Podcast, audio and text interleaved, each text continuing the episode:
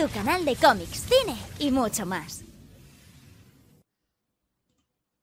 Buenas, ¿qué tal? ¿Cómo estáis? ¿Qué tal todos? Hola. Hoy haciendo programa online, porque ya por estas cosas que están sucediendo, pues lo hemos hecho online en vez de en la torre, como siempre. Y bueno, y tenemos muchas caras nuevas, así que voy a presentar rápidamente a, a todos. Primero, bueno, pues a la gente ya que conocéis, a los que todavía no conocéis. Y bueno, pues aquí al lado mío tenemos a Ruth, que ya la conocéis de otros programas. Bueno, es el segundo, ¿eh? Es el segundo programa y bueno, y varios vídeos del canal. Y luego tenemos, pues a, a mi lado tenemos a Carmen, que también acaba de, de- de llegar poquito al canal. Luego tenemos a Estefanía, que también ha llegado desde hace poquito. Hola. Y a Cristian, que también está por ahí, que también lleva pues poquito el canal, pero bueno, que ya vais a ver que, que hacen cosas muy chulas. Y sobre todo, pues leer todos los artículos en la web. Así que recordar que tenemos web, tinadmedia.es. Entrad. Echad Por un ojo favor. que, que tenemos ahí pues un montón de cosillas que, que estamos sacando y demás y podéis leer pues todo el trabajazo que hacen ellos en la web porque es una locura y bueno y demás gente que no ha podido conectarse hoy o sea que está ahí pendientes Siempre a la última, ahí a tope con las novedades de todo. cómics, bueno, fantasía, hecha artículos. fantasía total así que nada vamos hoy a, a hablar ahí de, de bastantes cosas vamos a empezar con como siempre como es aquí con cómic pero que sepáis que tenemos mm, muchísimas cosas tochísimas. Porque la verdad es que tenemos gordo. Y bueno, vamos a empezar por cómic, así que eh, empieza Chris a contarnos un poquito lo, lo que has traído hoy. Sí, a ver, sí, bueno, eh, se vienen unas semanas muy, muy grandes en cuanto a, en cuanto a aquí en publicaciones de España. Por un lado, por ejemplo, desde Panini en Marvel tenemos una grapita que salió hace dos días, que ahora mismo no la tengo aquí, bueno, no la, tengo- no la he pillado aún, pero bueno, tiene muy buena pinta, es un one shot que se llama Doctor, Doctor Extraño, el fin, de un equipo formado por Leah Williams y Felipe Andrade. Eh, bueno, es- se trata de una especie de serie donde de diferentes one-shots donde varios héroes envejecerán y eso, tendrán una última aventura que llevará a su muerte. Parece que la inspiración viene del viejo Logan. Pero bueno, eso, en un único tomito, o sea, perdón, en un único, en única grapa, en un one-shot, y ya ha salido con este de Doctor Extraño. También va, a haber uno de Deadpool, creo, bueno, van a haber varios. El 18 de marzo, un día antes del estreno de Falcon y el Soldado de Invierno en Disney Plus, sale un tomito que se llama Halcón y Soldado de Invierno, de Derek Landy y Federico Vicentini, va a ser un tomito de tapa blanda con una miniserie de cinco números. Y claro, todo ello se va a sumar a lo que ya hay en librerías de, de este equipo. Por ejemplo, hace nada salió un tomito también que se llama Alcohol y Soldado de Invierno, donde recopilaba varias historias de los personajes. O también está El Soldado de Invierno de Brubaker, la etapa en la que, en la que bueno, en la que ese artista llevó, llevó al personaje.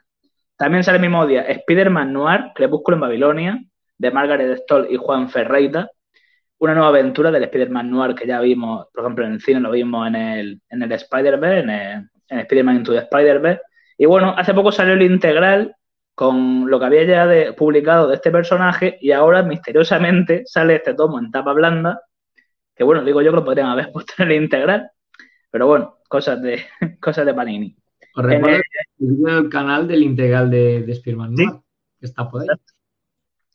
En esta nueva aventura, bueno, Spider-Man, pues bueno, viajará, este Spider-Man que nos presentaron en esta serie, viajará a Europa con una trama ahí de espionaje, del nazismo. La verdad es que tiene buena pinta. Los dos Marvel Must Have que salen este mes, que serán Los Cuatro Fantásticos, El Lobo a las Puertas, que sale también ese, que sale también ese día 18, que es de Roberto Aguirre Sacasa y Steve McNiven, que seguro que es un, bueno, es un gran dibujante, así que supongo que será un dibujazo. Y también sale El Castigador, Bienvenido Frank, de Garth Ennis y Steve Dillon, que bueno, el inicio de la serie, que bueno, eso es como, bueno, como ya dijo ya Fer ahí en el canal, eh, cuando habló de los Marvel Majas, que quizás para este tipo de cosas la- esa colección no mola tanto, porque para inicios de series que sea un tomo autoconclusivo, por lo mismo no mola, pero bueno, cada uno quien quiera picar, pues que pique con, con lo que quiera. Y también sale el integral de la Secret War de Brian Michael Bendis y Gabriele Delotto. Por un lado, bueno, por SC salió también hace unos días, que este sí lo tengo aquí, el Negan Vive, este sí lo voy que lo tengo aquí.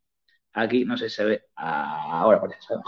Bueno, eh, cuando terminó la serie de, de Walking Dead, de Robert Kirkman, bueno, pues parece que el personaje desapareció y tal, y quería darle un nuevo final al personaje por parte de Robert Kirkman y Charlie Abdal, el dibujante. Y tanto en Estados Unidos como en España los beneficios de esta grapa van para las librerías. Así que está bastante guay. Pues por los tres brillos que vale, pues además se ayudan a las librerías y está muy bien siempre disfrutar del universo de los zombies de, de Kirman. Y luego también sale ya el 30 de, marzo, salen dos tomos, que es La familia de la casa de muñecas, de Mike Carey, Peter Gross y Vince Locke, que es un nuevo cómic de Hill House Comics, la colección que, que sacan por parte del famoso hijo de Stephen King, Joe Hill. Y bueno, sale este nuevo cómic de, terror, autoconclusivo. Y por último, Superman arriba en el cielo, que bueno, es la etapa de Tom King, muy cortita que fue, eh, dentro de Superman, con dibujos de Andy Cooper. Así que bueno, estará, estará guay. Qué bueno, qué bueno, joven. Son cosillas muy ricas. O sea, que, qué guay, qué guay. Y la verdad es que ganas. Lo, de Niga me parece súper interesante que, que, lo saquen y que den el dinero a las librerías, porque creo que como está la situación hoy en día, pues jope, es un puntito a su favor muy guay dentro de CC. Que a ver, que a veces tienen sus cosillas, pero la verdad es que estas cosas pues se, agradecen muchísimo. Sí, a ver, realmente la idea salió de Estados Unidos. O sea, bueno, fue el propio Robert Kirkman quien dijo que no quería que el, cómic se vendiera en digital, para que solo se pudiera comprar en librerías de Estados Unidos. Lo publica tanto Image como Skybound, entonces, bueno, aquí FCC ha decidido hacer lo mismo. Que podía no haberlo hecho, pero bueno, ha sido el gesto de decir, lo hacemos nosotros también aquí, que vaya para la librería. Nos encargamos de los costes de producción y ya está. Así que está muy bien. Por ejemplo, la verdad, mucho. Mm. Pues sí. Vale, pues vamos un poquito ahí. Yo os he traído de, cómics. Pues mayormente quiero hablar de, varias cosillas que acaban de salir, hablando también de, Robert Kirkman, ya que lo has mencionado.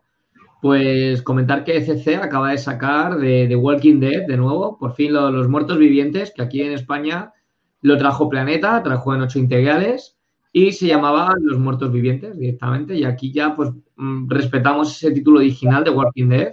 Es una edición muy bien hecha. Ya mismo no la tengo aquí en, mis manos para poder enseñaroslas.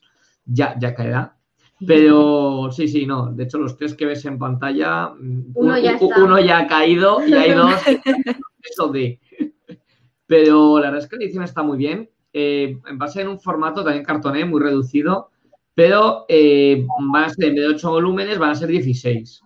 Ahora, en cierto modo se agradece porque tanto la calidad del papel como también el tipo de, de, pegamento, de, de encolado que tiene es muchísimo más resistente.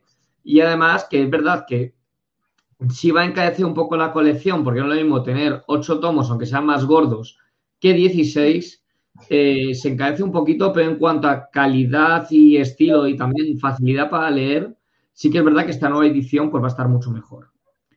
Y va a tener una cadencia trimestral. O sea que, a ver, tampoco son 33 siluetes, que recordar.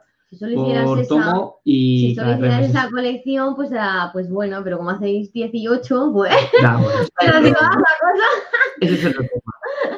Luego tenemos la, la, reedición en tamaño, como dirían nuestros compañeros de Tomosigapas, tamaño jíbaro, que es en esta edición reducida, el hombre de acero, que la han sacado en esta edición grandes, grandes autores, que salió hace relativamente poco. En el canal trajimos todo Dark Knight, toda la época de Frank Miller, de, de Dark Knight Returns y todo lo demás que ha sido el DK. Y también han sacado, pues hace poco, pues, bastantes colecciones, como puede ser, por ejemplo, la de Gotham City, Gotham Central y muchísimas más. Ya tenemos El hombre de acero de John Byrne. Esa promo Voy haciendo promo que no se nota, ¿sabes? Así. Sutil. Eh, John Byrne o John Bear o John Vine, como lo quieras pronunciar, porque cada uno lo pronuncia como le sale las narices, es un autor impresionante. Y en cuanto a Superman, esa etapa ha sido la más reconocida, de las más famosas. Y es una etapa impresionante, lo teníamos en 10 números, actualmente en ECC y ahora en este tamaño reducido lo tenemos en 4 números por un precio de 44 euros y tenemos, pues eso, pues a ver, al final mm, son solo cuatro volúmenes y sinceramente merece muchísimo la pena. Y si no lo tenías en la edición anterior, que eran 10 volúmenes, pues, jope, pues no sé qué esperáis, porque la verdad es que de, Superman es lo mejor que recomiendo. De hecho, en el vídeo de cómo comenzar con Superman es con lo que empiezo y es que es una pasada. O sea, el hombre hace John Byrne, John Beer o John Byrne, como lo quieras llamar, es, es brutal. Y luego ya para terminar este triunvirato tenemos Dios ama al hombre mata, que aquí voy a extenderme un pelín solo porque ya de vídeo en el canal. ¿Este triunvirato has dicho? Sí. Qué de verdad, madre mía. Y bueno, aquí quiero dar que ya de vídeo más adelante más centrada en él, pero bueno, tengo aquí yo lo que es el propio tomo. Y esto, eh, sinceramente, no, no, es que sea bueno, no es que sea importante, no es que sea imprescindible, es que tendría que estudiarse en el colegio. Ese es el resumen. O sea, este que estudiarse. Y lo digo totalmente en serio. Es impresionante cómo en 64 páginas te habla de tantas cosas como puede ser el tema del respeto, del racismo, el tema de las ideologías religiosas. Y aquí sacaron el Black Lives Matter. De la peligrosa. No, no, es que además habla también, pues eso, de, todo lo peligroso que puede ser las religiones en cuanto a extremos, eh, toda esa época de los de los pastores eh, evangélicos que había en Estados Unidos, o toda la época de los 80, porque este cómic está escrito ya a mitad de los 80. Y tú, lees un cómic que es de los 80 y es que a día de hoy esto no ha pasado de moda. Y es una pasada. O sea, yo le he hecho una relectura. La, parte de versión extendida pues es un poquito más, entre comillas, porque lo escribí en el 2020 y es una pequeña introducción y epílogo que hacen del personaje de Kitty Pryde. Eh, son cinco páginas al principio y cinco páginas al final. Pero lo importante es la historia original de, de Chris Kademoth que sinceramente es que es una pasada. Vemos a un magneto que no tiene nada que ver con el que vemos en la serie, sino mm, vemos más bien lo que sería una desigualdad en cuanto a razas, en cuanto a clases, en cuanto a ideologías, el uso de la religión para intentar atacar a un colectivo. Es una pasada. Es una pasada y, y es una obra que esta edición la recomiendo muchísimo porque trae unos extras muy interesantes. Más que por lo que se ve, que sí que trae portadas alternativas, trae incluso bocetos de, Neil Gaiman, que el propio, bueno, de Neil, de, de Neil Adams, perdón. Neil Gaiman iba, a ayudar en el guion, pero al final no hizo, y eh, Neil Adams iba a hacer el dibujo, y al final, pues, pues tampoco lo hizo, y vemos aquí los bocetos que sí que hizo en su momento, y, todo, más importante son las entrevistas que hay, sobre todo aquí que que te desvelan muchísimas cosas interesantes, Aparte de que el trabajo de Julián Clemente, que se encarga de hacer la introducción y luego al final también hace una especie de, epílogo también. Muy majo el hombre, por cierto. Sí, le vimos en, cuando hicimos aquí un docu y tal, y la verdad es que el tío es súper majo y, hace un... Y sabe mucho. Hace un epílogo muy interesante y la verdad es que es un cómic que, recomiendo muchísimo. Ya os digo, es que yo pienso que esto debería estudiarse en el colegio. Ahí lo dejo, barra universidad, barra donde lo quieras llamar. Y yo lo, lo lucharé a muerte porque es una obra de arte. Es que no, no hay Además, fue, fue base para X-Men 2. efectivamente, sí, sí, además, de hecho lo dicen aquí, que se utilizó para, para X-Men 2 y es que es una locura. Luego, nada, comentar rápidamente que, que, que sale el, trabajo de Bendis, que va a hacer un Batman, un universo que se llama, pues, el Batman Universe, del 1 al 6. Y va a ser un pequeño trabajo que, va a hacer Bendis con, el Caballo Oscuro, una obra propia, una cosa que está apartada de lo que sería el canon. Y la verdad es que tiene muy buena pinta, esto sale en abril y hay muchas ganas de leerlo porque Bendis la verdad es que es un guionista muy bueno. Tanto en Marvel ya ha demostrado su valía y ya con Superman pues está siendo una locura. Y sin de comentar que va a meterse con Batman en una cosita muy pequeña, va a salir aquí en un solo tomo y merece mucho la pena. Luego, bueno, aquí tengo esta imagen de aquí, que esto va a ser del evento que va a salir Marvel, que aquí el villano se que va a ser Brave, pero el, evento en sí se va a llamar Hugh Reborn, que pone nombre de, aquí lo tenéis, que realmente esto ya existió, Hugh Reborn, eh, fue un evento en los años 90 en el cual el, hijo de Franklin Richard, el hijo de los Cuatro Fantásticos, eh, generó un universo de bolsillo en el cual fue una especie de reboot aparte de todos los seres, de todos los personajes. Y ahora vamos a tener, pues más o menos lo mismo en, este, mayo del 2021, esto sale en Estados Unidos. Aquí en España, pues ya sabéis que siempre tenemos seis meses de retraso, lo cual pues, pues le queda todavía un ratito. Y vamos a tener, eh, en cuanto a, bueno, aquí veis el equipo creativo, tenemos a Jason Allen, a Ed McGuinness, que es una pasada de que McGuinness, tanto Allen, Tenemos también a Dale Keon, tenemos a Federico Vicenti, tenemos a James pronunciar, y bueno, y luego tenemos también pues, pues, pues mm, portadas adicionales de, Lane Nail, Francis Yu, ¿vale? O sea, que vamos a tener ahí bastantes cositas. Lo interesante es que es un mundo sin Avengers. Igual, es un mundo de bolsillo, es un mundo aparte. Va a ser una especie de, no War, pero sí es un mundo que, es, que está parte de lo que sería la tierra principal de Marvel. Ya no se llama 616, porque después de la Secret War ya cambió el nombre. Pero vamos, de esta tierra prima, por ser una cosa aparte. Y va a ser un mundo sin Avengers. Va a ser un mundo donde no tendremos a los Vengadores, y veremos cómo sale Thanos con el tema de las gemas del infinito. Aquí van a ser anillos de infinito. Y Brave es el único que recuerda el mundo anterior y es el que busca la causa del cambio, igual que pasó en Dinastía X, eh, Dinastía M, perdón, como por ejemplo lo vendo, que era el único que había cambiado el universo y el único que recordaba ese cambio. O podía pasar en la, en Secret War, la, última que tuvimos, que eran los cuatro fantásticos, los que habían estado en la nave aparte, los que recordaban que el mundo había cambiado y demás.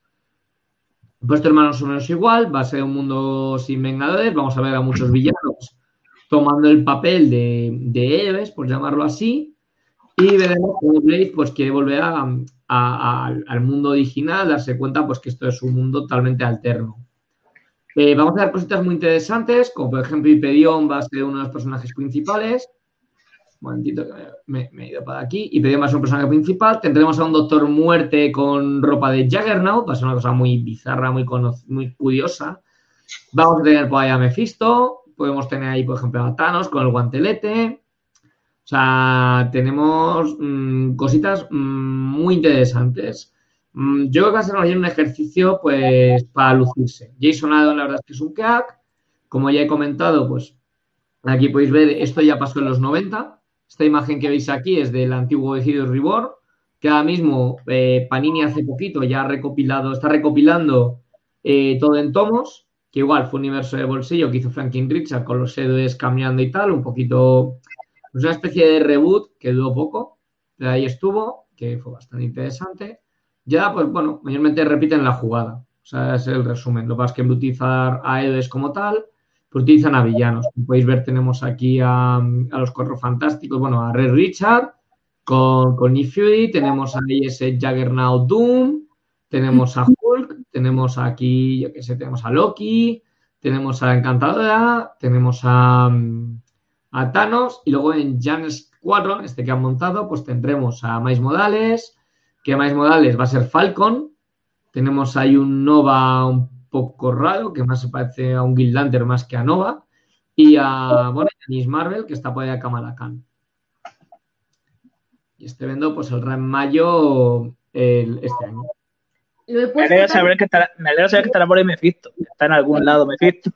Sí, eso iba a decir, mira, no, no sale donde tiene que salir o supuestamente tenía que salir, pero aquí sí. Efectivamente. De hecho, quería comentarlo luego. Sí, luego hablaremos de Mephisto ahí y tal.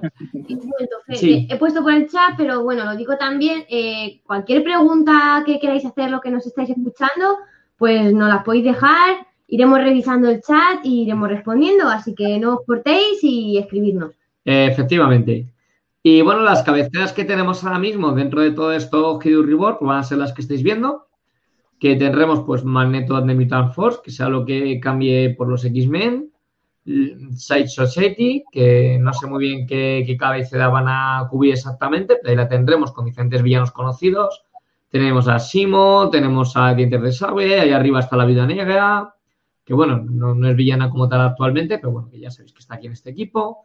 Luego tendremos Peter Parker and Amazing Sutherland, no sé muy bien si lo pronunció bien. Bueno, pues eso.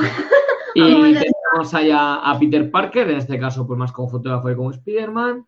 Y tendremos luego Imperio y, de, la Guardia Imperial, que esto viene de los SIAR, de hecho los podéis ver por ahí, a la Guardia Imperial SIAR, que serán los que ganan pues el cambio con los, Avengers. Y, y, nada, luego ya de ahí pasamos a cine. Eh, sí, porque de hecho no teníamos que comentar del temilla. Así que ahora le toca cierto, cierto. Bueno, pues de cine lo primero, empezar con noticias. Buenas noticias para España. Se instaura el 6 de octubre como el Día del Cine Español. Al parecer, el Ministerio de Cultura ha anunciado otras iniciativas para celebrar el centenario del nacimiento de Luis García Berlanga y sería esta la fiesta del cine en España, un poquito en su homenaje, por así decirlo. Y esto lo declaró José Manuel Rodríguez Uribes, que es el ministro de Cultura. Así que bueno, dentro de que cabe es un buen día para los amantes del cine aquí en España. Por otro lado, la Comic Con volverá a ser online debido a la pandemia, que ya sabéis que las circunstancias no son las mejores hoy en día y al igual que en 2020, pues la convención se llevará a cabo de forma virtual. Eso sí, este año va a ser del 23 al 25 de julio. Pero vamos, eh, de todas formas se ha decidido planificar una convención en persona de tres días en San Diego durante el mes de noviembre, pero que lo que viene siendo la Comic Con grande que todos hemos conocido y demás va a tener que ser online por narices, por desgracia. Así que, bueno, malas noticias en ese sentido, pero es lo que hay. Por otro lado, bueno, todo bien, o sea, la gente va a acudir en masa a los eventos. A todo, a todo. ¿Qué va, a ser? Yo no me quiero imaginar las salas de cine. Eh, sí. Eso va a ser espectacular. Bueno, y muchas cosas, pero. Y, todo lo las Japan Weekend y todo esto, o sea, es que van a ir los frikis a tope, a llenarlo. Totalmente. Ay, sí, sí, sí, sí. Ay, señor. Bueno, por otro lado, no sé si os habéis enterado, pero había antes un rumor que decían que Emma Watson dijo que se retiraba del cine. Pues claro, explotó. Ese rumor se, se, vamos, llegó a todos lados, se distribuyó como la pólvora y la pobre Emma Watson ha tenido que aclarar que eso no es verdad, que a pesar de que los rumores habían puesto en alarma, sobre todo a los fans de Harry Potter, porque claro, Emma Watson es un icono ya dentro de todo lo que representó en la saga y no solo eso, también ha salido en La Bella y la Bestia, de la nueva remasterización de, de gente de verdad, por así decirlo, de gente de verdad. Pero vamos, ya ha dicho que lo ha dejado muy claro, que Emma Watson va a seguir en el cine y que básicamente han sido las cuentas de las redes sociales que al parecer o fueron hackeadas y demás, pero vamos, ya las han parado, pero su carrera sigue en adelante. Lo único que ahora está más centrada en las asociaciones de las que ella forma parte por el feminismo y demás. Pero vamos, que de la cámara no se va y del mundo del cine tampoco. Tenemos un Emma Watson para el rato. Exacto, exacto. Te queremos, Emma Watson. Muchísimo. estás viendo, te queremos. Ojalá, vamos. bueno, y ahora vamos a hablar de una de mis películas favoritas de la infancia, de la cual yo tengo un tatuaje, que es El viaje de Chihiro, y que se va a convertir en obra de teatro. Al parecer será adaptada de, de la mano del director John Gate de Los Miserables, ¿Lo he dicho bien? No, Kate, perdón. Los Miserables. Y se va a estrenar en Tokio en febrero de 2022. y yo tengo sentimientos encontrados con esto, la verdad. Me parece una película mm. espectacular, eh, visualmente es preciosa. Bueno, es que el estudio Ghibli, a ver, vamos a ser honestos. y la adaptación al teatro me da un poco de miedo porque, claro, es todo tan visual dentro de la película y todo tan colorido y hay tantas cosas, tanto detalle, que una adaptación de una película de animación tan buena y tan conocida como es de El viaje de Chihiro tiene que ser todo un reto. Por muy bueno que sea John Kate con Los Miserables y demás, pues hombre, va a ser un trabajo tremendo, en mi opinión. No sé qué opináis vosotros, la verdad, pero... Es que depende de cómo se le ocurren. Por ejemplo, me explico. Eh, yo, vi el fantasma de la ópera en el, Royal Albert Hall y, y era impresionante por, toda la escenografía que habían hecho, bueno, aparte de que el fantasma de la ópera me guste o no me guste, que en este caso me encanta, eh, la escenografía que tenían, la, cómo bajaban las escaleras, los niveles, cómo era la parte de donde vivía el fantasma, era una pasada. Y la verdad es que parece que no, pero la escenografía sí que te metía en situación. Y luego está el caso de, Harry Potter, la de... El legado maldito. Que no sé cómo se llama. ¿El, el hijo maldito? El legado maldito, el legado maldito. El legado, maldito. Tengo yo el libro. Pues el legado maldito, pues el libro, yo no sé qué viene pero me parece una mierda, porque llamarlo de una manera. una castaña pilonga, sí, sí, sí, totalmente. No, me parece lo, peor que se ha escrito. Creo que hay monos que escriben mejor que ese señor. Eh, ah, eh, hay novelas en Wattpad que mucho mejor. sobre Harry Potter. Mira, si queréis ver una obra buena de teatro de Harry Potter, está entera en YouTube y se llama A Harry Potter Musical, que es una parodia musical de Harry Potter que mezclan todo. Está en inglés, pero es espectacular. Yo estaba llorando de la risa. O sea, Dumbledore tiene un, post, un póster de Zac Efron en su despacho. si no os convenzo con eso, no sé qué más puedo hacer. Está entera en YouTube. Pues, por ejemplo, en el caso os comentaba de Kurt Child, si es verdad que, el guion es eh, una basura, o sea, ya está, es el resumen, es una basura. No, es un desastre. Pero la gente sale súper contenta por la escenografía, por cómo está representada la magia dentro del teatro y demás. Aunque el guion sea la mayor castaña que han visto en su vida y que es casi igual de bueno en guion que puede ser los, la última de Cuatro Fantásticos o el la de Not o esa película que no existe de Dragon Ball. O anda más o menos por, por, ese nivel, pero la gente sale contenta por la escenografía. Entonces, a lo mejor el viaje de Chijido sí que tiene ese punto de que aparte de que el guion es bueno, o sea, no sé cómo adaptarán, pero vamos, que en un principio el viaje de Chijido es una historia muy interesante. Y la escenografía, si se la ocurren igual de bien que en otras obras de teatro que he mencionado, pues puede estar muy guay. pues sí, la verdad. Visto, yo ¿no? O sea, para hacer una adaptación. Esto, está pagado por Estudio Ghibli, seguro. Claro, Hombre. A esta gente, los japoneses no dan las cosas. Ale, toma, haz lo que quieras con ellos. Sea, que le pregunten a Norma con Sakura. Y menos una, efectivamente, que tardan en sacar los tomos. La vida. En fin. Pues esto, que, que, que creo que habrán presentado el proyecto, lo habrán aprobado, para que sea guay, bonito, porque si no, no lo hubiera dejado. claro. Japón va muy a cuchillo y si no mola. Además, los del estudio Ghibli yo, creo que lo tendrían que tener muy hablado para dejar que se adapte al teatro.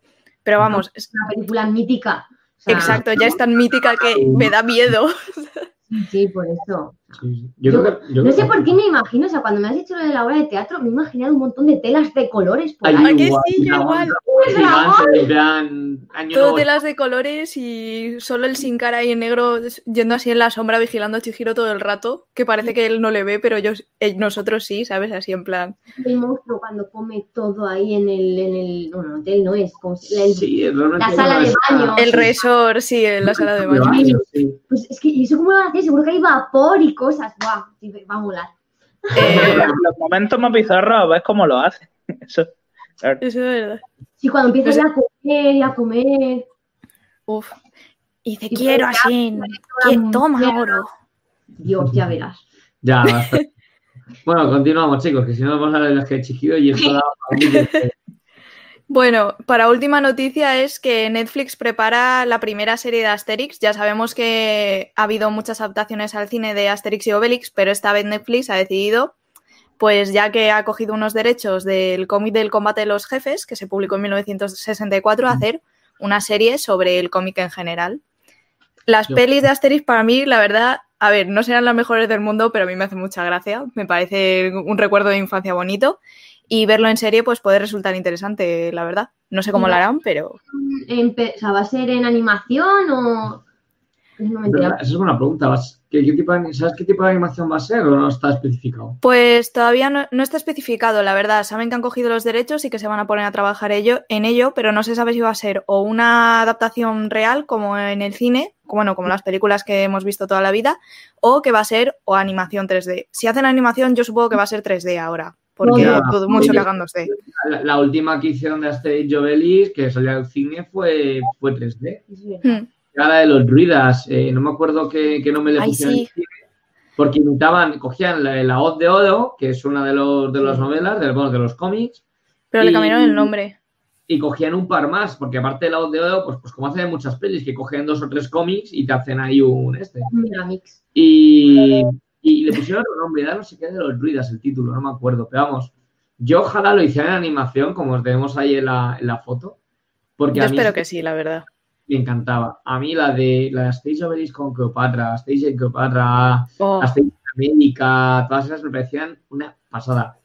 las 12 pruebas de Asterix, me, reía muchísimo con la vudu que hacía. No sé, a ver, que animación está bien en 3D, pero yo creo que es que la animación clásica la echo de menos. Sé nostálgico, pero la echo de menos. Yo, de hecho, cuando en Netflix estrenaron la serie de Shira y las princesas del poder, que la animación era 2D, me emocioné. Fue como, ¡Ah! ¿esto qué es? ¡Qué maravilla! Fue... A mí también me da esa nostalgia interna de ahora que todo es 3D, por ejemplo, Ladybug también es ahora animación 3D, pero se echa de menos un poquito ese toque 2D, pero más moderno, por así decirlo. Y eso yo creo que vende mucho a la audiencia de nuestra edad. Bueno, nuestra edad. Esta que sacaron hace poco de Mickey. Sí, la de mm. Mickey, la animación nueva está muy chula y, es mm. bastante adulta, la verdad. Está graciosa y es 2D y se agradece muchísimo porque es como una mezcla entre Mickey y los Animaniacs. Sí. Y mola un montón. Es un poco Animaniacs de, Disney, sí, sí, sí, mm. sí. Y luego tienes, yo que sé, Ricky Morty, que también es ese rollo de animación, o tienes también la de Lower Deck de Star Trek, que se hace poco en Amazon. Tengo que hacer el vídeo, que todavía no lo he hecho para el canal. Y no sé, es animación 2D que, funciona muy bien.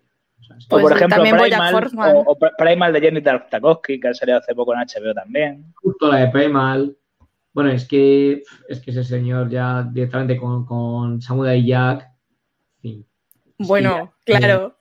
Me quito el sombrero que no tengo, ¿sabes? haz, lo que quieras. Me, me, estoy reviendo en HBO, que ahora la tienen ahí lo de un swing. Hijo, es que Samurai oh. Jack es la polla. Quiero decir, es muy buena, es muy buena. Desmonetización. Luego te ponemos un pitido. Bueno, que si no nos quedamos aquí hablando de todo y si no va a ser un caos. nada, nada. Solo quedan los estrenos, solo quedan los estrenos. Bueno, el primer estreno será de Raya y el último dragón, pero eso se lo dejaré a nuestra maravillosa Ruth, que se va a estrenar el 4 de marzo y eso es todo lo que voy a decir. Luego, Minari se estrena el 12 de marzo y creo que Tribune quería decir cuatro cosas. A ver, yo ya la he visto. Yo la vi hace un par de semanas que me invitó, me invitó la, productora a verlo. A ver, voy a intentar hacer una crítica asertiva de, la película, ¿vale? Es un peñazo.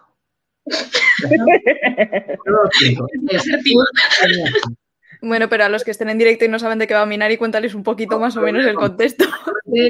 Eh, has condicionado. Yo, yo lo siento, yo lo siento en la Y te lo dice una persona que yo que sé, que, me he visto mm, mm, cosas muy pesadas. Y, las he disfrutado, las que estaban bien hechas, obviamente, las que no, no. Y de cine coreano me he visto todas las de Tren Busan y la, y la de la isla, la que hicieron después. Y de hecho hice el tema. Y también he visto Paradise y he visto cine coreano de sobra, como para poder decir, he visto cine coreano y hay alguno que me guste y otro que no. Pero es que Minari mayormente trata de, este señor de aquí que veis ahí abrazando a la niña, que se viene, bueno, ellos son, viven en Estados Unidos, ¿vale? Son una familia coreana, viven en Estados Unidos y su sueño es montarse un huerto.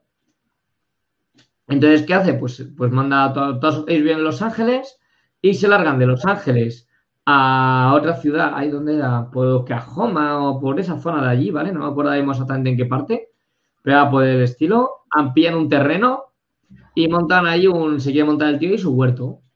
Entonces va allí, pilla el este, va montando el huerto, tiene una casa de mierda, típica casa de estas que es, sí, sí, no, es que no es una casa, es de estas que es una casa de ruedas, que es como la parte de atrás de un tráiler. O sea, es una caravana. Tiene ruedas. Una caravana de toda vida. No, no, no, no. No, porque una caravana tiene una parte en la que conduces. No, no. Eso es ah, es solo la parte que puedes enganchar a los coches. Eso es. Esa parte que en Estados Unidos. es, en Estados Unidos es una casa móvil. vale. Es, pues literalmente como la parte de atrás de, lo típico de los camiones que se puede enganchar a un coche. Va con ruedas, estanqueada a cuatro ladrillos mal puestos, no tiene ni escaleras para subir a la casa y eso es la casa que tienen allí. Nuestras disculpas a todas las personas que viven en caravanas. Sí, os queremos a todos, ¿vale? Pero vamos, ya veis qué tal. Y bueno, este señor pues arrasó toda la familia allí, pues un poco sin consultarle, bueno, bien que se comió todo el marrón en lo que tocaba.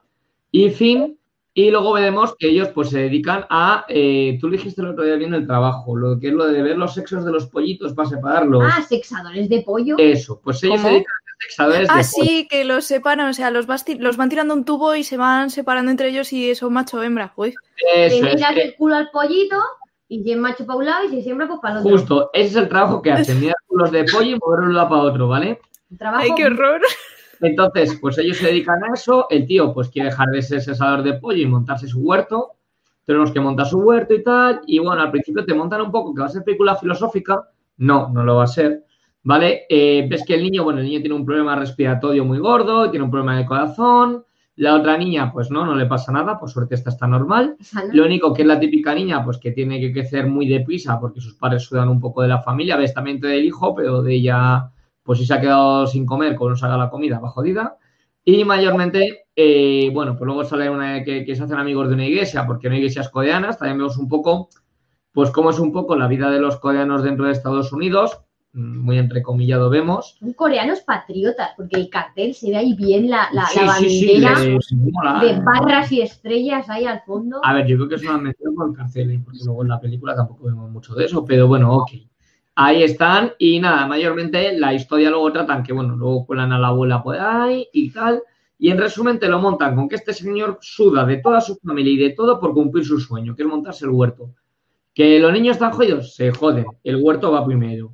Y luego al final, pues bueno, no quiero desvelar mucho, pero vemos que tiene un tema de, tiene que decidir entre el huerto y la familia, veremos a ver qué elige. Obviamente eh, huerto. pues no te quedas muy sí, eh, pero bueno. Y luego vemos que la familia tiene problemas, el señor tiene problemas, además que viene a tomar la ciudad. Y el hombre que no la huerta, Y bueno, al final la peli es, a ver, la historia no está mal, pero le sobra metraje y la forma de rodar es muy pesada. Es la típica película que, se recrea demasiado en los recursos, se recrea demasiado en tomas muy fijas. Es la, típica, película que se va a llevar premios a mejor película internacional. Porque es la típica que les encanta a las academias. Por lo mm. peñazo que es de no nos está recreando y no sé qué. Mira, joder, si las academias pasan de darle, los caparásitos a dársela a esta, joder hay un, cambio grande. ¿eh? Ostras, y tanto. Estos señores ya se han llevado a mejor película extranjera después de que yo la viera en los Golden Globe. Porque los Golden fue la semana pasada y yo lo vi hace ya tres semanas. Sí, de hecho vamos a hablar ahora luego de ellos. Luego hablamos. Y, y espérate tú que en los, en los Oscar no se la lleven. Y la peli no se lo merece. Pero es que están del estilo que le gusta a la gente esta abuelilla de la academia. Que que es abuelilla. A ver, si os molan los peñazos coreanos, disfrutarla. Adelante. Si no, va a ser, es muy lenta. La podéis disfrutar. Aquí no juzgamos. Pero va a ser lentilla. Yo ya os lo comento, yo os aviso. Yo salí de la peli, además que el final, dices, bueno, ahora el final va a ser así total. No, no, no, no. Te lo dejan ahí medio cerrado que tú decidas ahí cómo quieres que acabe en tu mente. porque la verdad es que el guion es, es, para cogerlo por pinzas. No, es que no tiene final. Llega un momento que va a acabar la peli y, termina. Y te quedas como, vale, ¿y, ¿y qué? Me lo invento. ¿Tú quieres que me lo invente? ¿Cómo termina? Yo estoy un fanfic ahora mismo. Es un poco así, es un poco así. Yo cuando terminé de ver la peli digo, pero si me faltan 10 minutos de metraje. O sea, me ha sobrado de todo lo anterior, pero ahora termínamela. Te juro que me da la sensación, no sé si visteis la película esta de. Hay cosa, eh, Goldfinger o algo así, que era de, del actor este de pelo blanco, no me acuerdo el nombre americano, de humor, que mayormente como que hacían una película de serie B y, hacían todo el día de Eddie Murphy para grabar la película con ellos de serie B. Y la grababan mientras que los otros no supieran que estaban haciendo una peli. Y cuando tenían supuesto, la terminaron como pudieron, porque era una peli de estas express, por decirlo así. Pues me recuerda un poco a eso. Es como que estás grabando la peli y de repente llega el productor y te dice, oye, mira, que no hay más dinero. Y dicen, ah, pues ya está, la terminamos así. Pero si no se explica al final, da igual, tú corta. Ya está. Tú espérate, que, tú espérate que unos años no saquen Minari 2 el retorno de los sexadores de pollo, que ya verás. Ojo, que puede ser. No, vamos a seguir. Minari 2, la venganza del huerto. Ahora es personal. Minari y los tomacos. Tomaco. Nada, nada, me, me fui pesada. Bueno, ahora que Trigo una se ha desahogado, ha desatado su ira con Minari, vamos a continuar con los estrenos. Pues, ¿Estás bien, Trigun? ¿Te has tomado un té? ¿Podemos continuar? ¿Necesitas...? Vale, vale, vale. Pues, por si acaso. La siguiente es Tom y Jerry, que se estrena el 26 de marzo y claro, todos recordamos viendo de pequeños en la tele los dibujos animados de Tom y Jerry en, volvemos a lo mismo, 2D, donde el gato y el ratón no dejan de perseguirse, siempre hay palos, leche por todos lados. eso sí, esta animación, vi el tráiler y me sorprendió bastante, la verdad, está muy bien animado porque digamos que cuando animas algo en 3D pierde un poco lo que viene siendo el diseño inicial si el dibujo estaba previamente a 2D. Y aquí yo creo que han sido muy fieles al diseño. Y eso es algo que a mí me ha, animado muchísimo y me apetece muchísimo verla, la verdad. Por otro lado, claro, donde queden los dibujos animados que se quite el resto. Me recuerda un poco a Space Jam y a las películas sí. que hicieron con lo de mezclar animación y, la infancia real. Y, y Michael Jordan. bueno, a ver, ¿quién era la chica? ¿La de Millie Brown era la, la, la, de 11? ¿O quién era la que sale en, en Tony Jerry? Uy, no lo sé. Ay, eh, eh yo creo que es Millie Bobby Brown, ¿eh? Ahora mismo no caigo, pero. Creo que sí, que es, que es Millie Bobby Brown, ¿no? Que lo, tengo aquí, lo, voy a mirar, porque lo tenía en la cabeza, me vi el trailer y dije, anda, mira, está esta mujer. Y ya se me olvidó por un momento pensaba que me decías que Millie Bobby Brown estuvo en Space Jam y me quedaba así. ¿Qué ha pasado? ¿Cuándo? Grace Modet. Esta la, la, la, de Kikas 2. Es la niña de Kikas. Ah, eh, ¿Chloe Grace Moretz o algo así? Sí, eh, Chloe Grace Moretz o algo así. Esa. Sí, sí, sí. Sí, la, la, de remake de Carrie también, por ejemplo. Sí. Sí, la, vamos, la, sí, sí, vamos, súper famosa por Kikas, pero vamos, que sí, más cosas.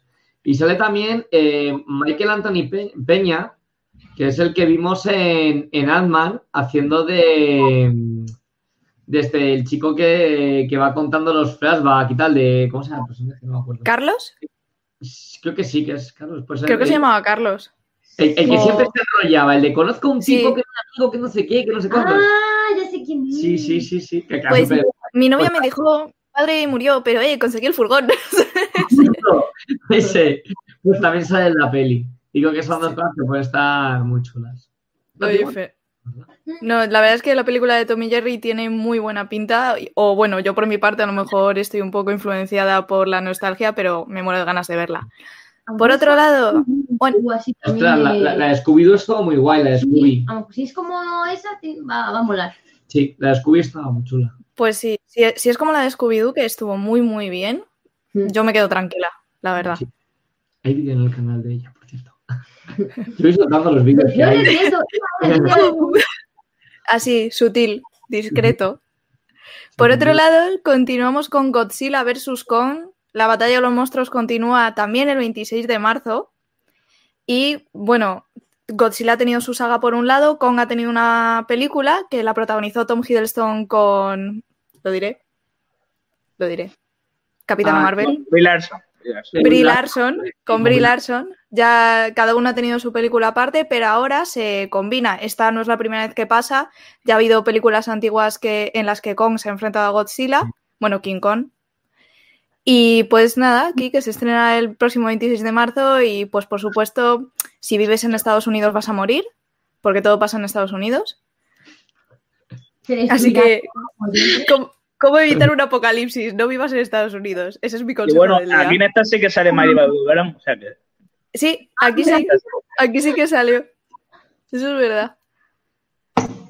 Y para culminar, bueno. Perdóname, Carmen, yo de verdad. No, no, perdón. Eh, me parece, o sea, yo odio estas películas y las siguen haciendo una y otra vez. O sea, es que no paran. Y es que son todas igual de malas. O sea, iguales. Por los fans de este tipo de películas, pero me parecen espantosas y totalmente eliminables de la faz de la Tierra. Pues yo no estoy de acuerdo. yo tampoco. A mí, ya estamos viéndonos como. Joder. Es que me parecen horriblemente aburridas. Bichos gigantes dándose de toña. Justo, eso. con los helicópteros. Sí, con, con, el fuego ahí. Ta, ta, ta, Deténgase. Y he dicho, ¡ah! O sea, es que no, es que no. Para mí, mi resumen es: este tipo de películas, a mí personalmente me molan un montón. Me sobra, como siempre, los militares en general. Pasa igual con Transformers, me suenan los militares. Y todo Es Transformers. que siempre hay militares en estas pelis. Pero a mí Godzilla y Kong yo sí que tengo ganas de verla, porque a mí el tema de monstruos dándose de hostias me mola. Sí. Es un cine que es para eso, para gente que le mola. Pues a mí sinceramente la Realmente los actores película sobran aquí en esta película. solo por Sobre. las escenas donde Kong y Godzilla se dan de leches, ya está. El resto eh, Sí. a la basura. Y que me cuenten con mucho, pues, pues eso, el... La el- mitología de cada uno justo, por encima. ya está. has visto en 300 películas antes. Pero mola. No se cansan. Ruth, si te soy sincera, la película de Kong, la nueva, no me la quería ver, pero en cuanto vi que Tom Hiddleston estaba en la peli dije, bueno, habrá que sacrificar. El, el- el de Loki. Ah, bueno. Bueno, yo es que lo siento, ese hombre tiene un lugar especial en mi corazón y pues no le puedo decir que no, ¿sabes? También era el otro. Chris Hemsworth, ¿no? No, que me- también, pero hay que Ah, ah, el de Doctor Strange dices, ¿no? Sí, a ver, Cumberbatch. ¿Ves, ese señor? Cumberbatch. El Oh, Cumberbatch, ay, es que de ese señor Oh. sí que veo todo lo que haga. Todo. Hasta si Eh. hicieran Mari sexadores de pollos 2, la veía. Él es el sexador de pollo supremo en vez del hechicero Claro. supremo. No, pues yo sí que la de. Igual que vi Pacific Rim y, y- y me encantaría que hicieran una tercera. Por suerte van a hacer serie de animación. Pero ojalá continúen y, y ojalá hicieran un Godzilla con Pacific Rim, Claro, que se Transformers rumorea y ojalá. Pues Ruth está emocionada por esa noticia. encantadísimo, me encanta. Se le ve, se le ve en la cara. Pero a ver, es, es un cine, entre comillas, de autor en el sentido de que es para un público en particular. Para la gente que le mole, es ver pues mecas dándose de leches o bichos dándose de toñas. Fin. Si te mola ese estilo, pues por ejemplo, que sé, si te mola ver Digimon, que son Digimon dándose de hostias, pues esto es igual, pero con Godzilla y Kong. Mm. Depende, depende de si te gusta o no. no tiene Y si te gustan los huertos, ve a ver Minari. Justo. Efectivamente. Sí, Los sí, sexuales. sí, que es un huertecito. Nada, yo creo que ni con esas. Pero bueno, en fin. La, la última que la has mencionado, Tribune, es Digimon Adventure Last Evolution, que se estrena el 31 de marzo y ya se confirmó por la web de Selectavision. Y poco más, estos ya son todos los estrenos, por así decirlo, del mes. Eh, Digimon, pues lo dicho, volvemos a esa era de la nostalgia. Trigun Digievoluciona en... Sí, no, y que además eh, lo guay es que termina una etapa. O sea, lo Claro. interesante de esta película, que se lleva retrasada más de un año, bueno, más no, porque esta película iba a salir en abril. Iba a salir en abril esta peli, y del año pasado me refiero, y se ha estado retrasando y retrasando, luego se cambia a octubre, luego se cambia a noviembre, luego ya se cambia directamente a enero, luego ya dicen que no pusieron fecha, luego ya por fin estamos en marzo, yo espero que no se retrase más. Y lo interesante de esta serie es que cerramos todo lo que es Digimon Adventure. O sea, la primera serie que teníamos de Tai, Matt y el resto de, equipo que vimos cuando éramos pequeños, en la 2 y demás, pues es ahora vamos a ver de verdad el final. Esto continuó en Digimon Adventure 2, que teníamos el SAT, continuaban, y luego tuvimos eh, Digimon Tree, que es la continuación, Digimon Adventure Tree, que ya son ellos de instituto, de hecho, con la apariencia muy similar a la que vamos a ver en la película. Y después de los sucesos de Tree, es cuando por fin vamos a ver ya en esta peli el desenlace de lo que era el Digimon Adventure clásico. Porque luego tenemos el reboot, que se llama igual Digimon Adventure, que está ahora mismo por el episodio 20 y pico. Pero eso es, eh, es un reboot distinto con todo cambiado. Pero lo que es la saga original del año 96, que os recordad, os estoy diciendo de cabeza, es esta. O sea, aquí ya por fin vemos el final. Nada, Solo han necesitado casi 30 años, por lo demás. No. 20 y pico. Bueno, pues con lo que hemos crecido, básicamente. Porque yo, me recue- yo recuerdo de pequeña viendo en... No sé si era Megatrix, cuando todavía existía, Digimon. Ah, sí, Digimon es que ha estado. En nuestros corazones. ha sido parte de nuestra infancia. Ah, Eh, bueno, tenemos que también que recordar que este mes también sale cierta película de cuatro horas. De cierto Ah, director llamado Zack Snyder. Sí, sí, sí, sí. Y que ya se. O sea, sale. Dentro de nada. La Liga de Justicia de Zack Snyder. es verdad que, sale por fin, nada, el 18 era, ¿verdad? 18 de marzo. El 18 de marzo, eh, solo en HBO Max, no se va a estrenar en las salas de cine y muchos directores han decidido hacer esa. Mm. Sí. y bueno, en España en HBO lo tendremos, por, suerte nos llega. Y dicen que ya, que ya va a haber secuelas, está hablando. Bueno. de Justicia 2, no sé si, yo, si sea verdad o no, pero ya estás, a partir de anoche se ha empezado a hablar de eso. Bueno, la verdad. A ver, yo por mí fenomenal. Yo creo que ahora DC puede tener una oportunidad para, digamos, quitarse ese estigma de películas que no siempre salen muy bien. No quiero decir nada si voy bestia porque seguro que hay fans de DC viendo el directo. Mm. Entonces prefiero ser una delicada flor del campo o del huerto de Minari. Y eh, la verdad, además, eh, también se estaba dirigiendo, creo que ya terminó la producción de Escuadrón Suicida, pero la versión de James Gunn, que dirigió Los Guardianes de, de la Galaxia, la dislexia. Y pues yo espero que ahora mismo DC evolucione, que demuestre que también lo vale dentro del cine, que no solo tenga buenos efectos y demás, sino que de verdad se asiente como un rival, digamos, para el universo cinematográfico de Marvel, porque creo que eso puede ser muy interesante. Sí, y mes termina la producción también de, bueno, termina ya el rodaje de The Batman también, de Robert, Pattinson. Sí, sí, sí, sí. Tengo miedo de, ese Batman. A ver, lo bueno que tiene ahí DC es que últimamente ha sacado películas que han funcionado muy bien, menos una. Que tenemos eh, Wonder Woman funcionó muy bien, la 1. La 2 en taquilla ha funcionado bien. Otra cosa es que la crítica y los gustos de la gente cuando la ve dice, uy, pero en general en cuanto a lo que es taquilla ha funcionado bien. Hemos tenido Aquaman, que ha funcionado muy bien, porque Aquaman funcionó muy bien. Pues una con Jason ¿cómo, no va a funcionar? Eh, ¿Qué es eso?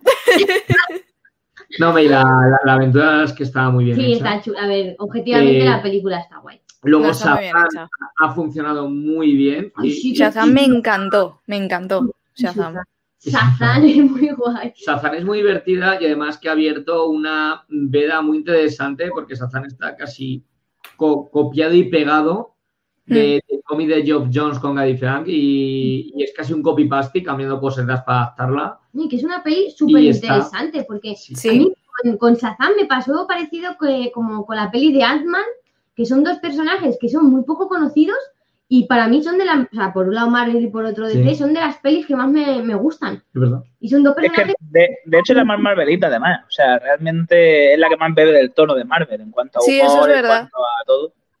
Pues es sí, porque DC siempre ha tenido ese toque oscuro, aunque tenga sus momentos graciosos, entre comillas, o ridículos en una escena, eh, DC nunca se ha mojado a hacer comedia pura o digamos que tenga una escena más light, por así decirlo.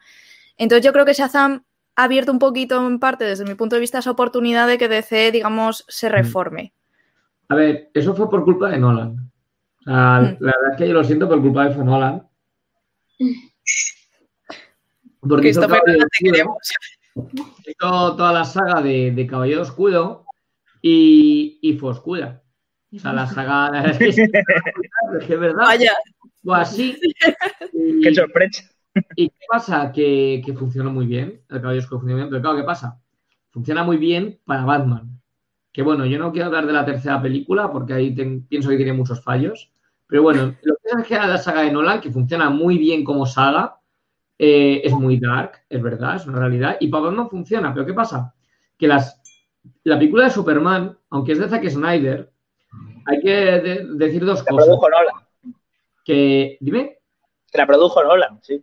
Efectivamente, iba a decir dos cosas, justo que, el trabajo en un principio iba, querían que fuera Nolan la que, el que dirigía Superman y dijo que no. Y lo segundo, efectivamente, como bien ha dicho Christian, eh, fue Nolan el que la produjo.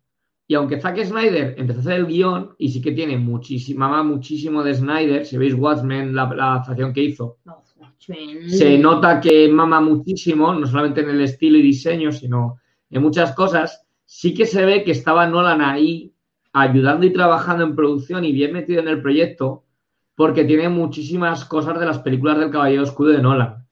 Mm. Y de hecho es un Superman que cualquier lector de cómics dice, a ver, como Henry, Henry Cavill sí que se parece físicamente a Superman y sí que tiene cosas muy de Superman, pero esa película no es el Superman que hemos leído. No, para nada. Y a mí me gusta, ¿eh? A mí la película del hombre de acero me gusta. Pero no es el Superman que yo he leído. De hecho, me parece más Superman en la Liga de la Justicia, aunque sea una peli que me gusta mucho menos. O incluso en Batman Superman me parece un poco más Superman. qué mal es eso. Yo no digo que me gusta la película, sino como Superman. Me parece que está las siguientes que en su propia película como Superman, porque fue un Superman batmaniano, hmm. por decirlo así. Fue un poco... Sí, porque era muy Batman, era un Superman muy Batman. Todo el mundo de repente se convirtió en Batman, no sé por qué. Bueno, Marta. También es cierto que creo que se debe al cómic del que bebe, porque bueno, yo, creo que debe mucho de Superman Tierra 1 bastante, a decir verdad. creo que, creo que el problema fue ese, que como bebe mucho de un Superman que, que digamos tampoco no bebe desde John Byrne, no bebe desde del de George John, bebe de ese en particular, creo que sea un problema. Pero es que hasta Straczynski era menos dark. O sea, es un Superman que me mola, pero no era tan dark ese sentido. Y, ya te digo que de mi tierra uno de Straczynski me, me, flipa. Y de hecho, sí que se nota que es un copy pegado. El tema de los kryptonianos, la batalla y tal, cogían el cómic y dijeron, nada, guionistas, copiar y pegar. Vamos, control C, control V. Porque, pero bueno, sí que es verdad que, es, que, ese tono oscuro lo sacaron muy de, las de Nolan. Y luego nada, luego tío Batman y Superman y continuaba con Snyder hasta llegar pues a lo que tenemos ahí en Snyder Cup, que tengo yo ganas de verlo, porque la ventaja es que se ha generado mucho hype. Pero bueno, el punto es que volvimos de, películas que han tenido actualmente mucho éxito, como ha podido ser pues Aquaman, tenemos ahora mismo Wonder Woman 1 y 2, los dos menos, pero la 1 ha ido bien.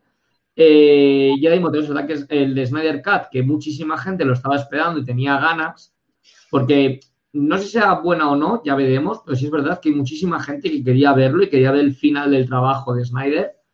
Entonces ahora está en el momento exacto para hacerlo. Entre ellas hemos tenido Aves de Pesa, que bueno, prefiero no comentar eso, ¿vale? Eh, lo trato como trabajo aparte. Hemos tenido el Joker. Eh, el Joker de Joaquín Phoenix ha funcionado muy bien también. Brutal. Bueno, es que eso ha sido espectacular. Entonces, yo creo Joaquín ese hombre, Dios mío. Entonces, Aimo DC está momento alto hmm. y ahora mismo es el momento que tiene o para resurgir y seguir arriba o irse un poco al difostio, depende de lo que pasará con esta peli. Y hablamos de una película a la cual el estudio mm, apuesta cero porque es una peli que el propio estudio lo saca HBO Max por tener contenido en HBO Max y promocionar el canal. Y porque los fans quedamos muy pesados y sabe que mínimamente va a tener gente que va a verla. No, audiencia va a tener seguro, desde, luego. Realmente, hasta el Flashpoint pueden hacer lo que quieran. Ya en el Flashpoint, mientras que ahí ya muestran una reestructuración del universo, ya el Flashpoint puede ser ya la puerta de entrada a todo lo que sea el nuevo universo de DC. Hasta ese momento pueden de momento hacer lo que quieran. Como si quiere, como si el película de Batman quiere ser un peñazo. Luego quitan a ese Batman y en el Flashpoint meten a otro y a quién le importa lo que haya habido antes. Hmm. digo que el Snyder Camp no apuesta a nadie por él menos Zack Snyder. Ese es el resumen. Y los fans. Pero vamos, que. Y su mujer Débora, que es la productora. no, no, no, Warner se la pela. Es que ya lo han dicho en un montón de entrevistas que le da igual el Snyder Cup. O sea, si sale bien, pues de lujo, pero si sale mal, es más, fue la anécdota esa que él contaba de que le dijo al estudio, sácala como la tenga. Y dijo, pero si la tengo ahí sin efectos especiales, sin nada, que da igual, tú, tú sácala, la gente la quiere, sácala, sácala. Y dice, no, no, yo no le he hecho caso. Y entonces, bueno, les pidió muchísimo dinero y se la, se la han dado. No, y se la han dado porque funciona exactamente. Pero bueno, ya lo veremos en marzo a ver qué tal lo de Snyder y a ver si es verdad que resurge y hacer más cosillas con estos personajes. Y si no, pues nada, pues veremos a ver qué nos presenta DC. Vale, pues vamos a continuar un poquito. Ya nos metíamos, creo que tenemos los Golden Globes. Sí. Vale. Yo, que rápidamente los Golden Globes, destacar que, ganó Soul, la mejor película de animación. Sí, y Anya Taylor Joy también a, mejor actriz de miniserie. Por, Gambito, por Gambito Normal, normal. es que... Por favor, o sea... Espectacular. Yo creo que hacía muchísimo tiempo que no me enganchaba a una serie como me enganché con Gambito de Dama. O sea... Sobre todo porque es que la temática es el ajedrez. Sí, ¿qué es eso? o sea, es que, es que hacer una, una serie que te enganche hasta la hostia sobre el ajedrez perdone a todos los amantes del ajedrez, ¿vale? Pero, es una temática muy difícil. Y, hacerlo tan bien y contar una historia tan brutal, tanto en guion como en, eh, como en actuación, como en eh, fotografía y. Bueno, la fotografía es que es de por sí increíble. Yo cada plano, cada plano que pasaba, yo estaba eh, repitiéndolo otra vez porque es que es precioso. Hasta el vestuario lo han hecho tan bien y estaba tan meticulosamente calculado, es que es una pasada. En diferentes, o sea, el, último vestuario que saca la, prota en, la serie, ¿vale? No sé si lo recordáis, que es un abrigo blanco y una boina. Dios. Está representando la dama del ajedrez, ¿sabes? Porque el que tiene la, o sea, es que, es que, es que todo, es que esta dirección de Tiene unos brutales. Está todo tan pensado que es que así da gusto ver una serie. Y no te da la sensación, no te da la sensación de que sea cargada. O sea, porque un tema como el ajedrez, si tú no eres un aficionado al ajedrez, dices, pues me conozco las reglas básicas o ni siquiera eso y me duermo. Mm. Pero está tan bien escrita, tan bien guionizada y tan bien representada que nunca estás aburrido, siempre estás pegado a la pantalla. Yo hay veces que de cualquier serie empiezo a adelantar porque veo que hay mucho relleno y pues ya me enteraré si me he perdido algo. Pero esta, vamos, es que ha habido capítulos que me los volví a ver porque no me enteraba y pues y no me importaba volver a verlos. La ambientación es brutal, o sea, o sea todos esos años 60 y 70, increíble, o sea, es que, es que yo, es que de hecho creo que la voy a rever. Cuando eso no lo hago prácticamente nunca. Y si no me da por, grabar, por copiar alguna escena y grabarla, o sea, es que es que encima el acting de ella, toda su historia, porque al final cuenta desde que ya estaba en, el orfanato este hasta todo, como consiguió todo el éxito con, el ajedrez, es que es brutal el trabajo de Annie, o sea... Bueno, a mí la cara que se me quedó cuando me di cuenta de que Anya Taylor-Joy es argentina y habla español, que no me lo esperaba. Yo tampoco, hace nada. Es argentina. ¿Habla español? Sí, sí. Podría hablar con ella. No, es que eh, me vi una entrevista que la entrevistaba, pues no sé si era Netflix España o Netflix Latinoamérica, y se puso a hablar en español. Dice, no, pues mi comida favorita son las empanadas, no sé qué, echo de menos eso en Argentina, tal, y yo. ¿Viste? Mi comida favorita son las empanadas. Qué fantástico. Sí, sí, Así tal cual. Y yo, pero cásate conmigo, por favor. Qué maravilla de mujer, por favor. No, es, es, maravillosa. Yo la tengo en un pedestal. a la gala, vamos, la gala ¿fue en directo? ¿Fue, o sea, fue, no, ¿fue online o fue...? Fue híbrida. Fue, híbrida, exacto. Sí. el vestido que llevaba, ¿cómo era? O sea, perdón que me trate más. Era verde, era verde oscuro, de escote de pico, de tirantes, caída de cola, bueno, es que era una reina en toda la regla, vamos. Ella arreglada en el salón de su casa. Un martes cualquiera. Trabajar al Mercadona, discretita. bueno, seguimos, ¿no? sí, sí, sí, Nada, yo solamente comentar lo de Soul, que, que ganó la mejor animación. Minari, como ya hemos comentado, ganó la mejor película eh, extranjera. Y luego tuvimos el, premio a mejor actor eh, de manera póstuma de Charlie Boseman, que se la llevó por la película de Netflix. De La Dama del Blues, o La Reina del Blues. La Reina del Blues. La Reina del Blues, que es, la protagonista es Viola Davis, que es una actriz también espectacular, la verdad. Esa es la que hizo también de en Escuadrón Suicida. La mala Escuadrón Suicida, sí. La anterior hizo de Amanda Waller. Sí. Y también sale en la serie de cómo defender a un asesino. Hace de la profesora y de la abogada. Y... Ah, es que esa, esa mujer es muy buena. Es que no, cuando hablo de mi sección es que a mí los nombres de los actores se me dan fatal. Yo digo, ah, este es el que salía en no sé dónde o en no sé qué. Pero esa mujer es. O sea, y en esa serie hace un papelón de, no, no, de abogada. O sea, brutal. Da, miedito, ¿eh? Esa señora. Da miedito la abogada. A mí, yo. No, la, quiero, no la quiero cerca. Y también se llevó un premio Nomadland, ¿no? De Chloe Shaw, creo recordar. Sí, Nomadland ganó, ganó premios también, la verdad. Que la directora, bueno, es la directora de los Eternos, o sea que. Orgullo Marvelita. Aquí entro. Vale, pues si no hay más que reseñar así importante lo que pasamos a los Goya, que tenemos allá, Steffi. A ver, entonces, ilústranos de los Goya. Este, a mí es que este tema más porque es que encima empiezan en menos de dos horas. Y estoy muy nerviosa porque tengo mis O sea, en mi casa ya tenemos preparadas las palomitas, el vino y todo. La gala de los Goya va a ser diferente también, va a ser híbrida de manera telemática. Eh, solo van a asistir eh, los presentadores que son Antonio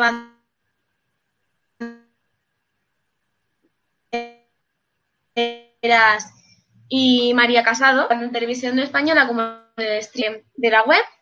Y nada más eso, eh, están los también los que van a dar los premios, que están confirmados, si no me equivoco, Pedro Almodóvar, Penélope Cruz, Amenábar, Bayona, Belén Cuesta, María Barranco, Naya Ninri, este nombre nunca lo sé pronunciar. John Cortajarena, Verónica Forqué, Gracia Querejeta, Marisa Paredes y Emma Suárez. De momento. También, bueno, ahora en estos momentos está siendo la, la alfombra roja, que bueno, este año pues es más modestita por, por este tema. Y van a estar como estas musicales la Orquesta Sinfónica de Málaga, Vanessa Martín, Aitana, Nati Peluso y Diana Navarro. Y diréis, claro, si no es una gala que sí, Nati Peluso los Goya. Nada, pues eso, una sé sorprendente, curvilínea y elocuente. Un Goya natural no plástico. Se supone que sí, yo, yo estoy expectante a ver qué canta, porque claro, como se supone que todas las canciones que se cantan en los Goya, pues son de temática del cine, digo que iba a cantar Nati Peluso. y bueno, y Nati Peluso es que es una cantante muy gráfica en sus letras, por decirlo de forma delicada. Entonces, eh, al pobre Almodóvar le va a dar algo. va a dar al coche cantando. Las caras, Juan, que graben las caras, por favor.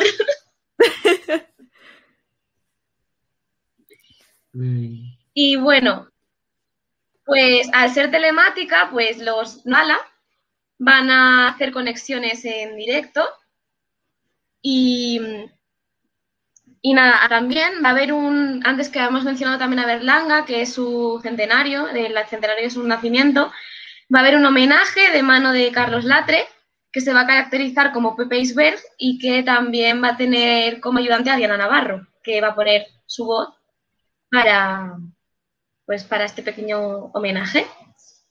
Y y bueno, así como novedad es que van a conectarse también de manera telemática varios actores de Hollywood en los que parece que estaban a estar presentes Robert De Niro, Al Pacino, Ricardo Darín, Laura Dern, Mónica Bellucci, Salma Hayek, Charlize Theron y Sylvester Stallone. verdad? Han tirado bien altito, ¿no? Madre mía. Y yo me este pregunto... Han sacado los billetes. ¿Cuánto jamón han enviado? ¿Cuánto jamón le han enviado? Hay rumores de, que son conocidos Antonio Banderas y que Antonio Banderas ha movido algún hilillo por ahí, pero... No me quedo. Todo tiene, que ver del contacto y Almodóvar también tendrá muchos amigos en Hollywood y demás. De hecho, Pedro Almodóvar ha hecho una peli por primera vez que no ha sido en español, me parece, o ha hecho un corto pequeño. Sí, ha hecho un... La mente humana o algo así, me parece que se llama. Sí, ha hecho un corto pues, pues supongo que también habrán tirado de eso. Hombre, y es que Banderas, eh, aparte de que vive en Estados Unidos, eh, es que, claro, los mercenarios ya conoció a Stallone y se llevó súper bien con él. Y luego también, pues en El Zorro conoció a muchísima gente, como Anthony Hawkins, que le presentó a muchísima más gente. Es que al final Banderas... No, y luego, ¿cómo se llama el hombre este, el de Mar, Adentro? No me sale. Ay, eh, sí, Fernando... No, Fernando, que está, no sé si todavía está con la Penélope Cruz, que no me acuerdo. Esto está. Bardem también tiene mucha gente ahí. Bardem ha hecho muchas películas ya en Hollywood. No, y Bardem, tanto Banderas como Bardem son actores bastante bien considerados ahí. No, y Penélope Cruz también ha hecho alguna peli en Hollywood y que conocer mucho. Yo creo que han tirado de la élite de cine español, por así decirlo, que haya hecho cine en el extranjero, y han dicho, oye, ¿con quién cenaste tú el domingo? no puede hacer el favor. Sí, a poco, que tengan ahí a Bayona y a Menaver, ya tengan ahí todo el trabajo, claro. Claro. y con Bayona es que Bayona trabaja casi todas sus películas son internacionales. Sí. Sí, y si tiene a de la iglesia, pues también, también te trae a, gente no, pero, por Que Bayona, es que no solamente lo imposible, es que a Jurassic World la 2 y la 3 son suyas. Bueno, la 2 y la 3 que cuando salga. Pero vamos, que las dirige él. Sí. Y, bueno, y, un monstruo viene a verme, eh, fue Liam Nilsson el que puso la voz del mm. monstruo. Y lo imposible es nuestro querido Tom Holland, que también. imposible. Tom Holland con igual. Es verdad. Y Naomi Watts. Y Naomi Watts. O sea, que es que, mm, hello. Nada, trabajar con lo normalito. No, pero yo creo que es la primera vez que se hace algo así. Nunca jamás en la historia de los Goya, a menos que un actor internacional haya participado por X motivos en una película española, se conecte o mande un discurso o directamente atienda la gala. El último que yo recuerdo, actor internacional que fue a la gala, fue Tom Holland, precisamente, por lo imposible, porque estuvo nominado. De hecho, creo que fue Eva H. la que presentó los Goya ese año y le intentó hablar en inglés y el pobre Tom Holland con una cara de... ¡Ay, es verdad! sí, sí, sí, sí. No sé quién se ocurrió poner Eva H., pero... tú la odias mucho. No empieces como con Minari. ¿Por qué pasa? Eva H. también planta huertos, por eso la odias. nada, nada, me, me, me, me, cae muy, muy pesada, por decirlo así. Sí. No sé, yo creo que se, les, se van a quedar todos con la boca abierta cuando vean la presencia de Mónica Bellucci, de Stallone. Es que, ¿qué les dices? Yo me pondría, yo siendo presentador me pondría hasta nervioso. De su eminencia, ¿sabes? Con los papelillos ahí. ¿Qué digo? ¿Qué hago? que es que es una, una, novedad bastante buena. O sea, yo creo que a pesar de que este año tenga que ser un poquito así de rara la gala, con todas estas novedades que han metido, o sea, yo me espero una gala bastante guay, la verdad. Al final, que todo esto sea en streaming, yo creo que esto potencia estas cosas, te ahorra el traslado de estos actores, hoteles, dietas, o sea que al final, es que todo esto, la pandemia final, entre comillas, viene bien para estas cosas. Eh, así que creo que lo han traído muchísimo más barato si tuvieran que traerlo. Yo creo que es, yo he hecho que ha comentado muy parecida a lo de Cristian, que es que este año lo, positivo que ha tenido es que la parte de Internet hemos sabido, pues eso, el poder hacer entrevistas, intervenciones online y lo que tú dices, que la comunidad de casa, pues como por ejemplo, hay un programa estadounidense cuyo nombre no recuerdo, que se ha dedicado a juntar elencos de películas famosas, como ha hecho, es un, entrevistador, no me acuerdo de el nombre. Ah, eh, Late Show de Jimmy Fallon, puede ser. Puede ser, porque me suena Es que hay, todos son Jimmys en los late shows de Estados Unidos. Jimmy Fallon, Jimmy Kimmel, James Corden. Pero no es Jimmy Kimmel, eh, puede ser Jimmy Fallon, no te digo Pues puede ser Fallon, porque vi el otro día la entrevista que le hizo a Elizabeth Olsen por WandaVision. Sí, pues yo te digo el, que ha hecho que, que, que metió a todos los de Regreso al Futuro, hizo una entrevista con todos los de Regreso al Futuro, luego lo hizo con todos los del Señor de los Anillos y lo, lo han estado haciendo con, diferentes de, películas famosas, cogiendo a los actores y eso, pues en un streaming, pues hablar de, la película, de HD con un montón de pelis. Y claro, y cada uno, uno vive en España, otro vive en Noruega, otro vive en Estados Unidos, otro vive en la otra punta de Estados Unidos, otro vive en no sé dónde. Y al final, claro, como es online, con que dan una hora, ya está, pues como ha pasado con la Comic Con. Eh, este año, que es verdad que la Comic Con del año pasado también fue online, pero yo pude ver la Comic Con en directo. Bueno, yo y cualquiera que hubiera metido en YouTube. De hecho, bueno, en el canal estuvimos llevando la Comic Con en directo y, fue la primera vez en mi vida que pude ver un panel de una Comic Con. Porque o, vas allí al Hall H en, San Diego o no te lo veías. Y este sí, bueno, en nuestro caso, ahora mismo, que estoy aquí en la Murcia profunda y aquí estamos. Sí, no, no, y que es que lo bueno de, de, toda esta situación es eso, que por ejemplo, pues, pues que un actor como Stallone o, o, Bellucci o cualquier otro actor o actriz famosa de Estados Unidos, pues puede aparecer en una gala de España sin salir de su habitación o salón o donde quiera estar. Es que no tienen que moverse. No es una sí, la, La verdad es que yo creo que a pesar de las consecuencias que ha tenido la pandemia y demás, que a nivel de cultura audiovisual y etcétera, etcétera, nos hemos sabido adaptar muy bien a las circunstancias. O sea, nos hemos tenido que comer un poco la cabeza, lo que viene siendo, pues ahora habrá 14.000 formas de hacer un streaming, eh, 14.000 formas de dar clases y demás, pero yo creo que a pesar de las graves circunstancias en las que estamos, porque para los que no lo sepan son graves, negacionistas. y, pero yo creo que sí, que nos hemos sabido adaptar muy bien y hay que pensar también en el lado positivo, no solo en todos los contagios que hay y demás, sino en qué podemos hacer para mejorar nuestra calidad de vida lo máximo que podamos. efectivamente. Totalmente de acuerdo. Y bueno, para seguir con los Goya, mm, quiero contar varias curiosidades, como que la primera es que este año hay numerosas películas que están protagonizadas por mujeres y también, bueno, tenemos a, Mejor Dirección, también tenemos a dos directoras nominadas, que son Itzi Arboyain por La boda de Rosa e Isabel Coixet, que es por Nievan Benidorm. Y otra de las curiosidades también que esta, pues a mí me toca un poquito porque es por mi tierra, es que hay mucho auge del cine vasco, que bueno, voy a hacer un momento de spam y es que si todavía no habéis leído mi artículo, en la página hablo sobre el cine vasco.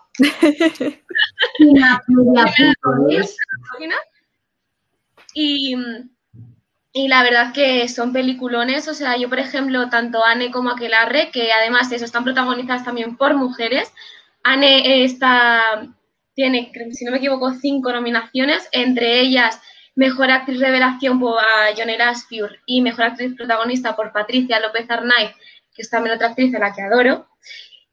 Y, son, yo tuve la oportunidad de ver las pelis por primera vez en el Festival de Cine de San Sebastián y luego aquí en Madrid las vi también porque eh, Anne, aunque sea sumamente en euskera, eh, la subtitulan. Entonces las vi por segunda vez y es que las volvería a ver diez veces. De hecho, la de Aquelarre, la de perdón, la de Aquelarre la van a sacar, la van a estrenar en Netflix la semana que viene. y tengo muchas ganas porque el mensaje, el mensaje de Aquelarre me parece brutal. Porque, bueno, para quien no sepa de qué va, va sobre el País Vasco en 1609, una pequeña aldea donde los marineros se van a la mar y, aprovecha el juez Rostegui para hacer una persecución a, unas, a un grupo de chicas que, según ellos, son brujas. Entonces, las detienen y, bueno, ahí pasan cosas donde se muestran lo que son brujas, cómo le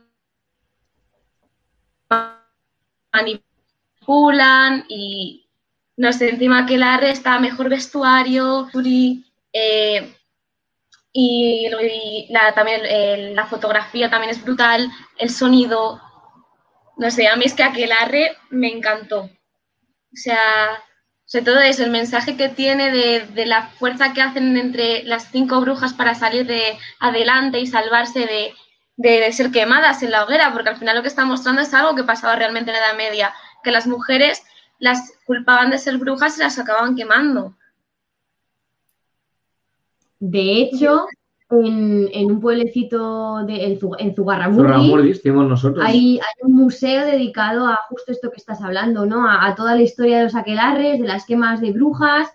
Y, joder, y mola un montón ver todo lo que son las, cuevas que, había, que hay allí todavía, que se conservan, donde supuesto, bueno, donde se reunían, ¿no? Pues estos grupos de mujeres a hacer pues sus, sus rituales y demás.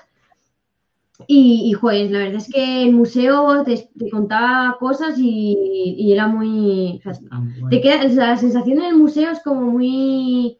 muy no sé, es, no sé, no, no, no tal, yo que creo en estas cosas, ¿no? Está guay, está muy bien. Entonces como que te quedas impresionado, ¿no? De, ver la historia y todo lo que hay detrás y lo que tú decías, ¿no, Estefanía? De, de las persecuciones y... Así que ahora que lo has dicho, la semana que viene ya tengo plan. Sí, Habrá que verlo. Recomiendo yo tengo unas ganas de verla tremendas, la verdad, porque parte de mi familia paterna es de Donosti, entonces pues me hace mucha ilusión. me hace tremenda ilusión, la verdad. Yo la vi y es un peliculón y es mucha indignación que no esté nominada además mejor película, que esté nominada otras como Adu, que es la película lacrimógena del año de Mediaset, y, y Aquelarre, por ejemplo, y Aquelarre de Pablo Agüero, ¿no? Va a ganar, de que Adu va a ganar la mejor película. Tengo ese presentimiento. O sea, yo personalmente quiero que gane Anne. Es más, es como que tengo apuesta de quién creo que va a ganar y quién quiero que gane. Y para mí tengo el pálpito de que va a ganar Adu. Y a mejor dirección, mm, también, ¿eh? Puede ser. Sí que es cierto que hay una hay un auge del cine vasco desde, hace desde los últimos años. Bueno, desde Loreas, por ejemplo, yo creo que en Loreas podríamos situar ahí el pico ya luego Andía, eh, luego sería Rementari también. Sí. Entonces, bueno, creo que desde hace unos años para acá cada vez, bueno, está muy bien que se visibilice cada vez más las producciones que salen de ahí, o sea que eso está genial. Sí, a mí, o sea, yo, claro, es que yo con el cine vasco es como, wow. Además, yo también soy, estoy como soy actriz en proceso, entonces a mí como que si, si tocan por ahí, mejor. Di que, sí, hombre.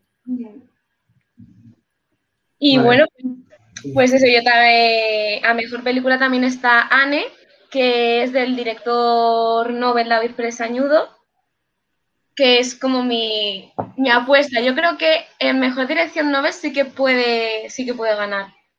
Porque además es un, o sea, este director ha hecho como en poco tiempo un montón de cosas. Por ejemplo, no sé si conocéis eh, la serie de la ITV de, mm, ¿cómo se llama? Ahora se me ha ido. Eh, Alardea, que se habló mucho sobre todo por Iciar Tuño. No, la verdad es que no la conozco. Bueno, pues estaba haciendo esa serie y también la estaba dirigiendo que, que es con ITV, que que es bastante y bueno, yo ya os digo, yo tengo como mi pequeña palma, mi pequeña apuesta, mi pequeña quiniela a ver qué, pasa esta noche. Oye, pues ojalá, di que sí. Y bueno, yo creo que por lo menos queremos que se lleve algún premio Orígenes, Orígenes Secretos, ¿no? Ay, pues sí. no estaría mal, no estaría mal llega un punto en el que tengo tan poca fe en la academia, y yo lo digo así, yo lo siento mucho, ojalá no se ofenda la academia, que tengo, que, tengo conocidos por ahí metidos, pero tengo tan poca fe que yo creo que Orígenes Secretos no se va a llevar nada. No, no, ni, gracias por haber venido. Creo que es una película muy divertida, es entretenida, eh, hace un homenaje al mundo de los cómics muy bueno. Eh, ¿Cómo se llama esta actriz? Que es la, la, actriz que hace de, jefa de policía, mm, que se me ha olvidado el nombre y, lo peor de todo es que nos empezado a seguir por Instagram. Es que soy horrible. Nos empezado a seguir por Instagram y, y te juro que, que, que, soy lo peor del mundo. Te queremos, aunque se me haya olvidado. Trigun cancelado. Aunque se puede llevar adaptado. Ay, y Verónica Echegui. Verónica Echegui, te queremos. Gracias por seguirnos por Instagram, en serio. No es que se me haya olvidado, ha sido un lapsus. Sí, sí, sí. Sí, sí, sí. Pero creo que hace un papel muy bueno. Es un papel muy bueno y, y si es verdad que, que, que ojalá la película se lleve algún premio. Mm. Pero por la temática y por cómo es, no lo creo. Mm. Sería una pena porque está, vamos, a mí me pareció que estaba muy bien traída, o sea, con toda la relación a los números uno de los diferentes cómics. Yo que no soy muy comiquera, a mí me, encantó, o sea, a mí me enganchó. Y tiene un humor sano. Hmm. O sea, es un humor guay, es un humor guay y hace una crítica y, una, y un partido al, al, amante de los cómics, a la persona nerd, friki, como quieras llamarla, guay, bajo el respeto y con mucho cariño. Y es una cosa que, que decir Yo cuando la vi en cine, que fue, o sea, el cine en Netflix, que fue pues, pues ya casi hace un año, ¿no? La pandemia, la vi. Sí, sí, sí, sí. Y la verdad es que sí que lo me, la disfruté mucho. La disfruté mucho y bueno, la vimos tú y yo y la verdad es que fue una pasada. Sí. Pero visto cómo está el panorama y cómo es la academia, pues yo pienso que no se va a llevar ni los buenos días. Que ojalá me equivoque, ¿eh? pero si casi que Aus no le quisieron dar nada y era que Aus fue nominado pues, pues, no sé. Yo ya os digo, creo que La Palma se la va a llevar a Du. Hmm. Mm. Tiene toda la pinta. Luego alguno yo creo, es que hay, es que hay pelis muy buenas. O sea, la verdad que es lo que es lo que yo pienso que a pesar de la pandemia se han hecho películas muy buenas este año. porque además también lo que han hecho es que igual películas que tenían previsto su estreno en cines, pero que por pandemia no han podido y al final se han estrenado en plataformas de streaming, también las han tenido en cuenta. Y eso no lo hacen siempre. Entonces, ahí ha habido un puntazo bastante guay. Yo la verdad tengo una espinita clavada por una película que no ha ido a los Goya, pero bueno, que, que es Voces de, Ángel Gómez, que es, ya sé cuál es. es profesor mío. Y es, un saludo. No, es un o sea, es una película que está muy bien hecha. Eh, o sea, si os gusta el cine de terror. Oh, me encanta. No, lo digo como alumna, que también, porque lo he tenido de profesor y, como profesor es magnífico. O sea, nos ha dado clase tanto delante de la cámara como detrás de la cámara. Y, de verdad, o sea, yo vi la película y dije, y dije, joder, es que soy una alumna orgullosa. O sea, mola mucho, mola mucho como bebe del cine, del cine de terror más americano, tipo Insidious, Expediente Warren. Sí. mola mucho. Yo el problema que tengo con el cine de terror es que hace mucho que no veo una, una peli de terror actual que sea buena. Por ejemplo, La maldición de Hill House me encantó, la serie. De terror me parece que juega mucho a nivel psicológico y a la vez paranormal, que hay un equilibrio perfecto desde mi punto de vista. Pero hay muchas pelis que eh, digamos que se centran más en pegarte el susto de golpe. ¿Has visto la, la maldición, la, mansión de Bly Manor esta? Sí, la de Bly Manor. Sí, la he visto. es que, es que... Empieza bien, pero luego se va al puño. Bly Manor, Hill House. Empieza muy bien y me gusta que se hayan jugado rollo American Horror Story con el tema de usar mismos actores y demás. Me parece que fue un guiño interesante, si es que lo fue, si no, pues buena idea desde mi punto de vista pero yo creo que tiraron muy alto y no le salió bien. Tenían como mucho hype al principio que parece que va a ser la hostia y luego pasa un poco como con perdidos. Empiezan ahí a enrevesarse, no saben dónde se han metido, aparece Egipto y a tomar por... Hasta luego. Creo que el problema fue que como ya no tenía detrás a, no, ya no tenía detrás como director a, a Mike Flanagan, que es un gran director de terror, por ejemplo, hizo Doctor Sueño, la secuela de, de Resplandor, o la de Óculo, el espejo del mal, también es suya. Tiene muchas más grandes películas de terror. Al no tener a alguien así tan experimentado como ella detrás, creo que la, creo que la segunda temporada le pasó mucha factura.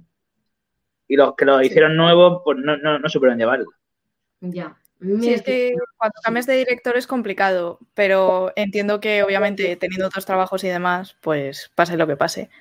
Fíjate lo que pasó con la serie de animación de Avatar, que supuestamente iban a hacerlo en Netflix ahora, que iban a hacer como una especie de remake y demás, que estaban los creadores de Avatar ahí pendientes, pero luego se han ido y han creado de repente Avatar Studios. Y van a hacer ahora, pues eso, van a hacer peli de animación, me parece, si no recuerdo mal, que lo leí. Y yo estoy emocionada porque amo esa serie con todo mi corazón. O sea, me la he mm. visto ya cinco veces probablemente. Doy fe. Yo me he visto a, tanto a Ang como Corra, me la he visto en las mm. dos. Ang la he visto cuatro veces y Corra la he visto tres, todos los libros incluidos. Y, dice, y dice, es una pasada y ojalá de verdad continúen ellos. Yo la verdad es que me las volví a ver durante la cuarentena por quinta vez y fui muy feliz. Y ahora estoy con mi hermana enseñándole a Avatar y se ha enganchado y la estamos viendo siempre que podemos con mi madre, que mi madre ama a APA con todo su corazón, la verdad. Siempre que sale se emociona. Es una serie que recomiendo la revisualización, porque cada vez que la ves como que descubres algo nuevo. Te sale de, no te das cuenta de X cosas que pasan y dices, ahora entiendo por qué en la escena del capítulo 2, temporada 2, sale así. Y como que lo enlazas todo mucho mejor, la verdad. No sé, es una serie que siempre recomiendo, siempre. Yo creo que la película Life Action se quedó un poco a medias. O sea, era como. ¿A medias? No le llegó ni a la suela de los zapatos. es una peli mal hecha con unos cosplays muy buenos. Sí, sí, la verdad. Debo decir que esa y Dragon Ball Evolution son las dos únicas películas con las que me he quedado durmiendo literalmente en el y, eso que era, y eso que era un crío, que se supone que todo te entretiene más. Pero aún ah, así, A ver, de, dentro de la escala Dragon Evolution, para mí esta película es un 10. Dentro de lo que es la escala Dragon Ball Evolution. Esa escala. Luego ya una escala normal se queda en un 2. Y porque los cosplays son muy buenos. No, de hecho, en... no existe, no está en la escala. En la alfombra roja, el actor que hacía de Zuko eh, dijo, eh, bueno, la peli, pues yo le culpo al director, algo así, dijo de, no, no, decía, no, es que no, no te puedo decir nada bueno, no, se quedó así con una cara de... El, problema es que lo, lo, intentaron más o menos respetar la trama, pero dejándose lo importante de la trama. Sí. Entonces, fue el fallo, porque las cosas sí que pasaban más o menos igual que en la, en la serie, pero lo importante que pasa en esos sitios te lo está fumando. O sea, entonces, claro, fue como cositas que, me fallaron en cuanto a la película. Pero bueno, ya sé que un día hacemos una tertulia de Avatar. Por favor, por favor, por favor, sí. Y, vamos, yo he dado charlas, te puedo decir Ruth que me pilló en una. He dado charlas de Avatar en la Japan Weekend, en el escenario principal, hablando de... Comparándolo con los cinco magníficos, ¿no? Sí, la leyenda de los cinco anillos y todo el tema. Y bueno, y hablando también de la cultura dentro de Avatar y demás. Y, da para, para, una tertulia entera, porque es una serie impresionante. Y ojalá con lo que van a hacer nuevo este de Avatar Verse, este que están haciendo, ojalá se mundial. Porque tengo ganas Por de, favor. de ese universo. Y sobre todo los años perdidos entre, de, entre una leyenda de, Perdón. Leyenda de Ángel y leyenda de Korra. Me falta ese tramo intermedio que está en cómics. Hay cómics de, Avatar. Pero yo lo quiero ver en, serie. Ojalá, ojalá esté toda esa etapa. Pero bueno, vamos a terminar ya los Goya, que si no al final se nos hacen las mil. Eh, termina, perdona. Bueno, aquí creo que ya lo he comentado más o menos todo. Que sí, más o menos eso. Que ah, bueno, que el Goya de honor, eh, la única eh, galardonada que va a asistir a, a la gala presencialmente va a ser Ángela Molina, que es la que se va a llevar este año Goya de Honor. La única afortunada que va a recibir, que va a recibir la estatuilla en presencial en este año tan raro.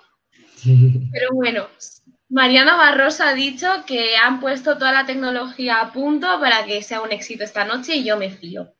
Y yo me fío. Yo me pregunto, ¿luego, ¿luego le mandarán estatuillas por Seur, por correo?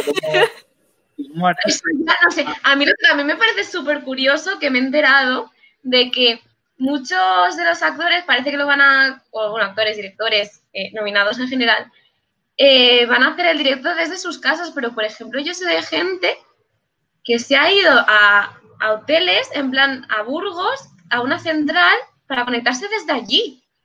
Qué bueno. A lo mejor porque la conexión. Porque la conexión de su casa no. tienen, no, tienen fibra, el wifi va mal. Es que las mansiones hay en el. Yo qué sé, según pues a lo mejor hay una buen wifi. Tienes una mansión gigante con tres piscinas. Los repetidores no les va bien. El chalet de la Sierra de Madrid es que hay veces, claro. Las cuatro piscinas, bien, el wifi no va. pues, curioso eso de que la, es la que se, algunos se, se, van a mover y bueno, y sí que, pues, que he visto que algunos sí lo van a hacer desde su casa, pero otros eso, que van a hotel, desde, lo van a hacer desde un hotel. O sea... Bueno, a, lo mejor luego, respondiendo un poco a lo de Cristian, a lo mejor tenemos luego a, a, los bikers estos de, de Globo con la estatuilla en la mochila de atrás ahí amarilla de Globo, corriendo con la bici. Sí. ese globo ya tren de todo. yo creo que más bien, yo creo más bien es como Amazon, te llega de tres a cuatro días laborales. que estás ahí esperando la estatuilla. Sí, sobre todo cuando te pille que no estás en casa. claro. Hombre, si te vas a un hotel porque no quieres ver las cuatro piscinas de tu casa, pues ya te digo yo que como no estés, vamos mal. Ya, efectivamente. Ya, pues la verdad sería un... O sea, a mí personalmente es me parecería un poco fastidio el hecho de, jo, estoy nominada a un Goya, igual es la, la primera y última vez que esté nominada en mi vida, me lo dan y, jolín, justo este año pasa la pandemia y lo tengo que recibir por SEU. hay que mirar el lado bueno de las cosas, pero hay que admitir que eso también tiene que joder. Hombre, sí. A ver, yo, os digo que no se llama la idea lo del globo, rollo, tener ahí a los bikers ahí con la bici yendo a la casa de la persona esta y que de manera online, igual que vemos nosotros, de repente aparezca el tío con las serpientes y ya me ha llegado, muchas gracias. coge las pistolitas esta de los códigos de barras, le dicen clic y dice, toma, me das tu DNI, por favor. Claro, pero mira, le dan la dirección, así emplear un poco en secreto y ahora como si ya saben quién ha ganado. Si es que esto ya se sabe. A ver, claro. Lo dejan ahí y dicen tú hasta la hora lo tienes que entregar. Oye, a lo mejor te lo entregan así. O, ojalá. oye, que yo lo digo así, luego desde, desde nos dice luego, oye, que Fren se hizo así. Y ya nos quedamos todos como, oh, se dijo primera vez en Tinap. o, lo mismo se lo entregaron ya antes de tiempo y hoy se tienen que hacer solo lo sorprendido. Hoy, ¡oh! Lo tengo justamente aquí, se lo sacan. Eh, pero, porque no, todavía no somos muy famosos, pero hemos, eh, hemos soltado cosas aquí en la radio que luego más tarde han pasado, ¿eh? Tanto en Endgame, que la película de Endgame decimos muchas teorías que se cumplieron el 90% de lo que dijimos y de muchas más cosas que se han dicho aquí y luego cuando hemos visto las cosas hemos dicho, ah, esto lo dijimos nosotros hace meses. encima Nostradamus Edition, ¿eh? Sí, no tenemos tantas views como los canales famosos, pero hemos soltado cosas que luego se han cumplido. Ahí lo dejo caer. Vamos a seguir, que llevamos ya una hora y media y llevamos un cuarto de programa. Series, a ver, vamos. Carmen, pues bueno, antes de empezar con las novedades de las series, me apetece hablar un poquito de el elefante de la habitación, que es la bruja escarlata y visión, o WandaVision, como queréis llamarlo. Pero antes de empezar a hablar de ello, quiero avisar de tremendo spoiler, porque vamos a comentar no solo el último capítulo, sino un poquito toda la serie en general. Entonces, pues eh, a mí el último capítulo, a lo mejor aquí me vais, me vais a atacar todos, pero me ha parecido un capítulo muy chulo, pero no ha sido espectacular, desde mi punto de vista. Porque yo creo que ya la serie de, por sí, cada capítulo era tan distinto y estaba ya tan hypeado, modo sitcom, de repente aparece Sor, tanto misterio y demás, tantas referencias a los cómics, que el último capítulo que, digamos que ya está todo un poquito más o menos hablado, resuelto, y claro, es la batalla final. Bueno, la evolución de Wanda Maximoff a la Bruja Escarlata me pareció chulísima, el traje me parece precioso, pero me esperaba como un... un empujoncito, un no sé, me he quedado como lo típico de que te terminas el postre y dices, ya. ¿Por qué? Desde mi punto de vista es muy buen capítulo, sin lugar a dudas, pero no me ha dejado con ese ganas de más, la verdad. O sea, ganas de más por lo que viene después, pero... Me hubieran hecho falta 10 minutillos más, creo yo. 10 minutos o 15 minutos más, una hora de capítulo entera. Creo que hubiera venido mucho mejor. Y hubieran podido cerrar mucho mejor todo, quizás añadir alguna escena más de acción y yo hubiera puesto otras créditos. yo quizá, no sé. Tal y como rodaron el capítulo, que me parece muy buena forma de rodarlo, si sabes hacerlo bien, que es básicamente hay varias batallas en banda. Está por un lado eh, la bruja escarlata con Agatha Harkness, luego está visión rojo con visión blanco, básicamente, los pirulís, por así decirlo. Luego están los niños, por eso, intentando ayudar a la familia con los soldados y demás. Primero Mónica Rambo con el falso Pietro, que al final era un chaval llamado Ralph Boner que ahí se hizo el chiste en inglés, ahí lo dejo. Sí, que, que, Ralph que decía Agatha Harness. Sí, el, mi marido Ralph. Ese. Pero yo creo que tanta batalla de por medio, tan, tanto línea, tanta línea argumental, perdón, en un episodio tan corto, porque es que para lo que ha sido, para todos los plots que había en ese episodio, me parecía demasiado corto por las líneas argumentales que había. O mm. haces un episodio más y lo dejas más hypeado todo o lo que, o lo que ha dicho Cristian, lo largas un poquito, metes más escenas post-créditos, que las escenas post-créditos están muy bien, la verdad, porque vemos a Wanda en modo astral leyendo el Darkhold, por fin, y que luego que escucha a los niños pidiendo la ayuda, eso a mí sí que me encantó. la verdad, pues digo, así sí, así se acaba. Pero me parece que lo tendrían que haber alargado un poquito más o haberlo extendido a dos capítulos en vez de capítulo, solo capítulo 9. A ver, yo creo que se nota que esto no ha terminado y que continúa en mm. Multiverse con Y se nota. Sí. y no solamente allí, que nos han dejado cositas para las siguientes películas. Porque así de rasgos, hablando súper rápido y sin querer centrarme en algo en particular, tenemos a Mónica Rumbo que ya se ha convertido en, bueno, como lo quieras llamar, porque tiene nombres mil, puede ser eh, Fotón, puede ser Capitana Marvel, la película original. Mm, es que ha tenido, es un personaje que ha tenido muchos nombres dentro del mundo de los cómics. Sí. Entonces, mm, no sé cuál van a meterme, la verdad. Yo en los artículos la llamo Fotón, directamente digo, en plan de... Yo también pienso que va a ser Fotón, yo también lo pienso, pero bueno, que ha tenido muchos nombres. Y, hmm. aquí ya te la montan que primero va, va a estar en Sword porque también la ves con esa relación con Nifudia, cuando ya mm. te metes a... Mm, Un amigo de su madre. Que nunca me acuerdo cómo se llamaba la chica, que la... Quiero recordar que la misma que también estaba haciendo de María Gil eh, convertida en Skull y dice, oye, mira, que te mando para arriba. Para arriba hace referencia a Samuel L. Jackson, a, a Nifudia. Jackson. a, a Nifudia en, la nave esta de Claro, en la nave espacial, que supuestamente es la que vimos en la escena post-créditos de Spider-Man Far, Far, From Home. Lejos de casa, para los que no me han entendido, porque soy un poquito disléxica con el inglés.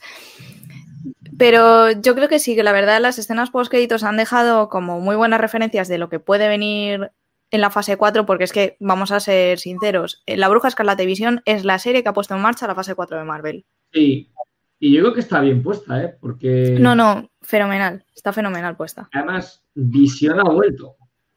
O sea, me Visión, el auténtico Visión ha vuelto, sí. Claro, porque el Visión Blanco este que estamos viendo, que también es un guiño a los cómics muy gordos, sobre todo los tomos de Avengers clásicos, de Roy Thomas. Eh, bueno, Roy Thomas como editor, me refiero. Eh, tenemos aquí a, la visión que, con, que recupera los recuerdos que había perdido de Infinity War y de todo. Eso es. Aquí él recuerda todo hasta su muerte. O sea, y es el cuerpo de visión con los recuerdos de visión, con en el momento además que vemos que la parte esta, la gemita azul que tiene ahora, se convierte en amarilla durante un momento y tal, vemos que, que tiene los recuerdos y la actitud de visión. ah, pero tenemos allá visión viva con sus recuerdos, con todo. Lo dice y, visión. y se va. Entonces, mm, ya hemos recuperado la visión, aunque la visión que hemos visto en la serie, que nos ha encantado y que además queda muy tierno, que, joder, queda muy mono el chico, me digo. Sí, yo, yo le cogí mucho cariño, lo pasé fatal en el capítulo final, dije, no, esto está feo, no me gusta. Eso sí, eh, madre mía, el diálogo comedero de cabeza, lo del barco de Teseo, yo estaba así todo el rato en plan de... Me encantó. Quiero entenderlo, a ver... claro, a el, el meme de la rubia con todas las operaciones matemáticas, ¿sabes? Ay, ay. Si deja de poner la madera, donde pones la madera, sigue siendo el barco de Teseo. ¿Y si esa madera se pudre y se vuelve a poner? A ver, es que esto es, eh, es, un planteamiento que, por ejemplo, yo cuando estudié historia del arte, eh, se da muchísimo. Porque, sobre todo la, la, la, parte de restaurar o no restaurar una obra de arte, se genera justamente esta misma paradoja, que es ¿Qué es más tal? Pues por ejemplo pasó con el Coliseo. Esto hubo una movida con el Coliseo romano cuando dijeron de restaurarlo, incluso hubo una época, hace como cinco años, no se lo digo de cabeza, pero calcular que más o menos hace unos cuatro o cinco años hubo una idea de hacer unas restauraciones a diferentes obras clásicas completas y, y, justo se generó este tipo de dilema. Hmm. ¿Cuál es la obra? El Coliseo, digo el Coliseo por decir otra, o el Partenón, me da igual. El Partenón que quedan cuatro piedras mal puestas, colocadas, y es el que conocemos hoy en día, o el Partenón completo a color con las figuras y todo lo que había en ese momento. con todas las esculturas. Con todas las esculturas. ¿Cuál es el auténtico? Pues es un dilema que la verdad es que, bueno, no lo vamos a resolver nosotros porque llevan académicos años dándose literalmente de hostias, porque ha habido hasta peleas por esto, como para que nosotros pongamos. Pero el punto actual, y cualquier filósofo me lo puede rebatir sin ningún problema, o sea, digo que sí que me podéis rebatir, ¿eh? que no pasa nada. Hola, filósofos. filósofos del chat atacados. actualmente ambos serían los auténticos. Sí. Porque de una manera, tanto lo que, lo que los resquicios que quedan como lo que sería luego la esencia, que al final es lo principal, sigue siendo la misma.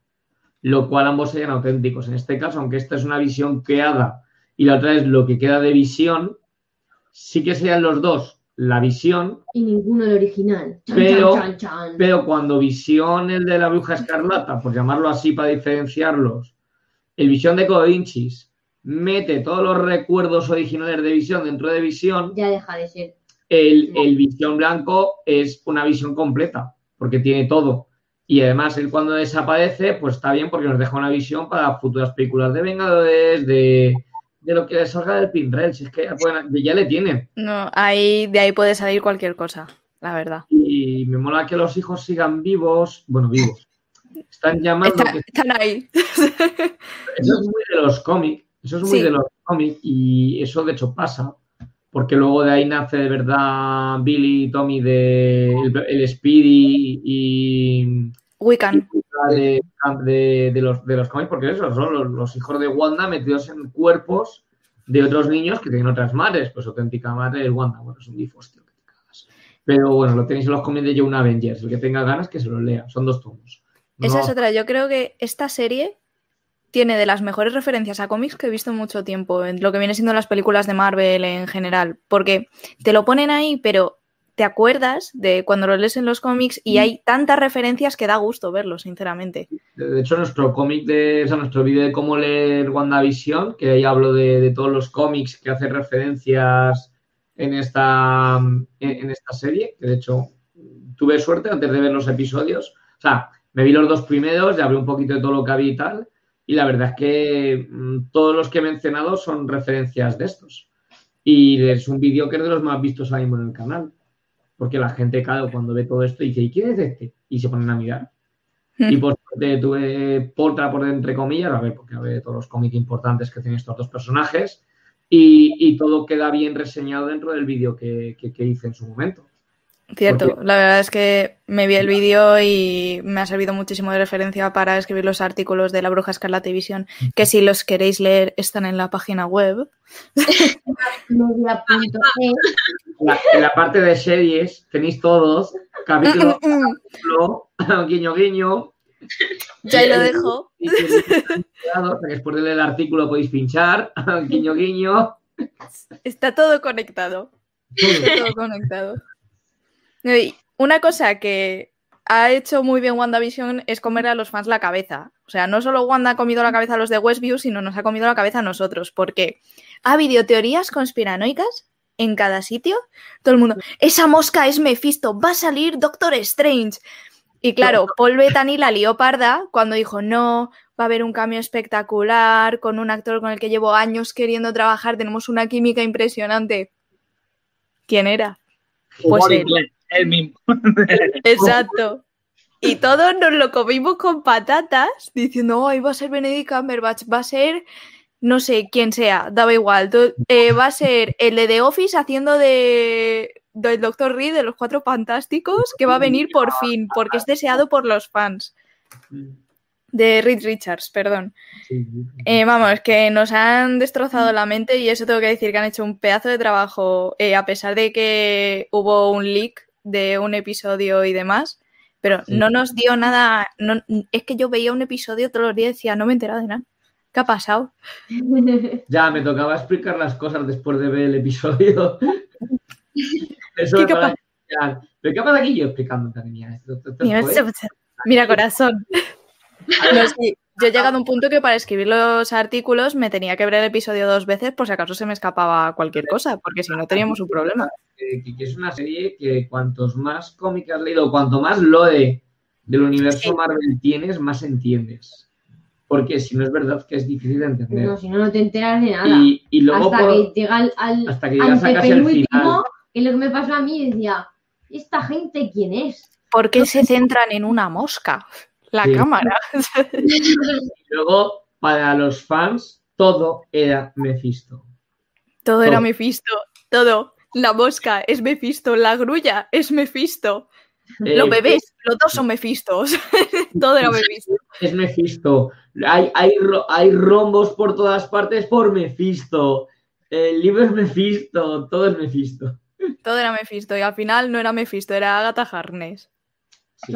Aunque sí que es verdad que, no sea tontería que a lo mejor ahora con lo de, que a lo mejor me equivoco, ¿eh? pero queda con lo de los gemelos, con la escena post créditos, mm. sí que pueden ahí meter a Mephisto. Porque mm, la consecuencia de que los gemelos desaparezcan y demás, y luego se reencarnen en los cómics, eso sí que es por Mephisto. Cierto, y puede ser uno de los indicativos o algo que podría pasar en la secuela de Doctor Strange, en la segunda entrega, porque avisaron de por sí que iba a ser de terror y que la bruja escarlata iba a estar presente. Entonces puede ser uno de los plots posibles. Puede ser. parte, yo, creo que la serie ha enseñado que cuanto menos que cuanto menos teoría hagamos, luego, luego menos la hostia va a ser menos. a, mí sí que me ha gustado, sí que es cierto que yo, el gran fallo que le veo es con el, con el Pietro, con el falso Pietro. Y, ojo, no es porque, no es porque al final no conecte con los X-Men. Eso no creo que haya problema, porque, hombre, si alguien creía que los X-Men de me iban a ser los de Fox, para nada. Es por desaprovechar a Evan Peters, porque, hombre, a un actorazo como Evan Peters lo pone en papel de extra random que hay en el pueblo, pues no sé. Mm, estoy completamente de acuerdo, completamente de acuerdo. Hay una teoría que, le, ha, dado Top Comics que no me parece tontería, que es que han utilizado a, Evan Peters porque, claro, él ha hecho eh, de, Pietro en la de los X-Men. Ya van a traer también eh, a Jimmy Fox y van a traer a... Alfred Molina. Gracias. A Molina le van a traer otra vez y, y bueno, y de hecho ya han traído a, a, a J.K. Simmons, que vuelve a hacer de JJ. Entonces, él dice que como van a meter el tema del multiverso, puede ser que utilicen a mismos actores que estén utilizando en otros universos, pues X papel, y dentro de, todo el multiverso que puede existir, puede haber diferentes, ese mismo actor haciendo diferentes cosas. Entonces, que en el universo del UCM normal, Quicksilver sea el actor que hemos visto en Ultron, pero que haya utilizado a Agatha, a este personaje, a Ralph, porque en otro universo del multiverso, o en varios, Evan Peters sea el que hace de Quicksilver, que es lo que vimos en X-Men. Entonces, para el multiverso de la locura, puedan meter a, actores que han hecho el personaje, pero siendo otros, o sea, otro Octopus, otro Electro, otro, otro JJ, pero siendo el mismo actor. O sea, que el que, que vemos de Octopus no va a ser el mismo que vimos en la película de Raimi, pero sí va a ser el mismo actor haciendo de otro Octopus. Y este puede ser, a lo mejor, este Quicksilver lo hemos visto aquí como un, tío normal y corriente, pero que dentro del multiverso de la locura, pues sea otro Quicksilver que no sea ni el de X-Men que hemos visto, ni este, sino un tercero. Entonces, no es una teoría descabellada. Porque vuelve muchos actores ya conocidos que dentro de sus películas han muerto no, yo creo que es una fórmula que podría funcionar, la verdad. Entonces, a ver, y dentro del multiverso es que ver multiverso. Mm, Ahí puedes jugar de una forma. Es que puedes hacer de todo. Y luego montas una crisis y reboteas, como en DC. Y ya está.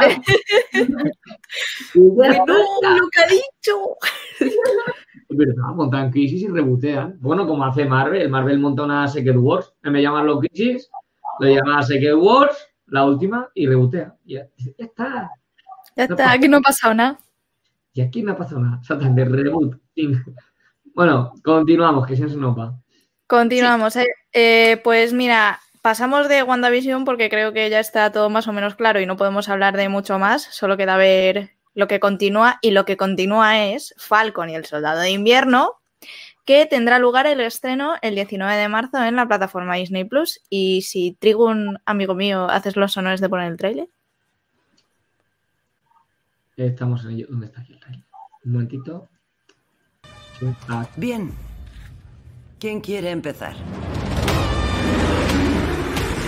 Señor Barnes, ¿por qué Sam le saca de quicio? 15 segundos para el salto. ¿Cuál es el plan? ¡Eh! Estupendo.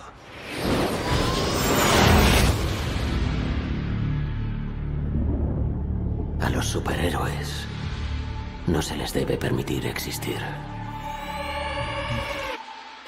No tengo intención de dejar mi trabajo a medias.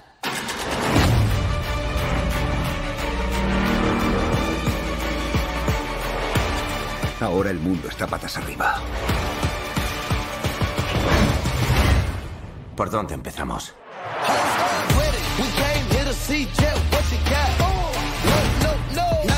Back, tengo un plan. ¿Ah, sí? ¿Cuál es? Ya estamos otra vez, ¿eh?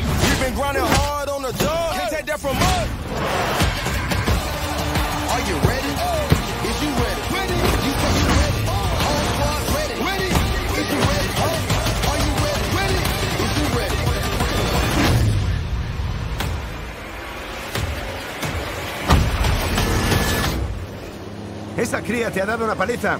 ¡Ah!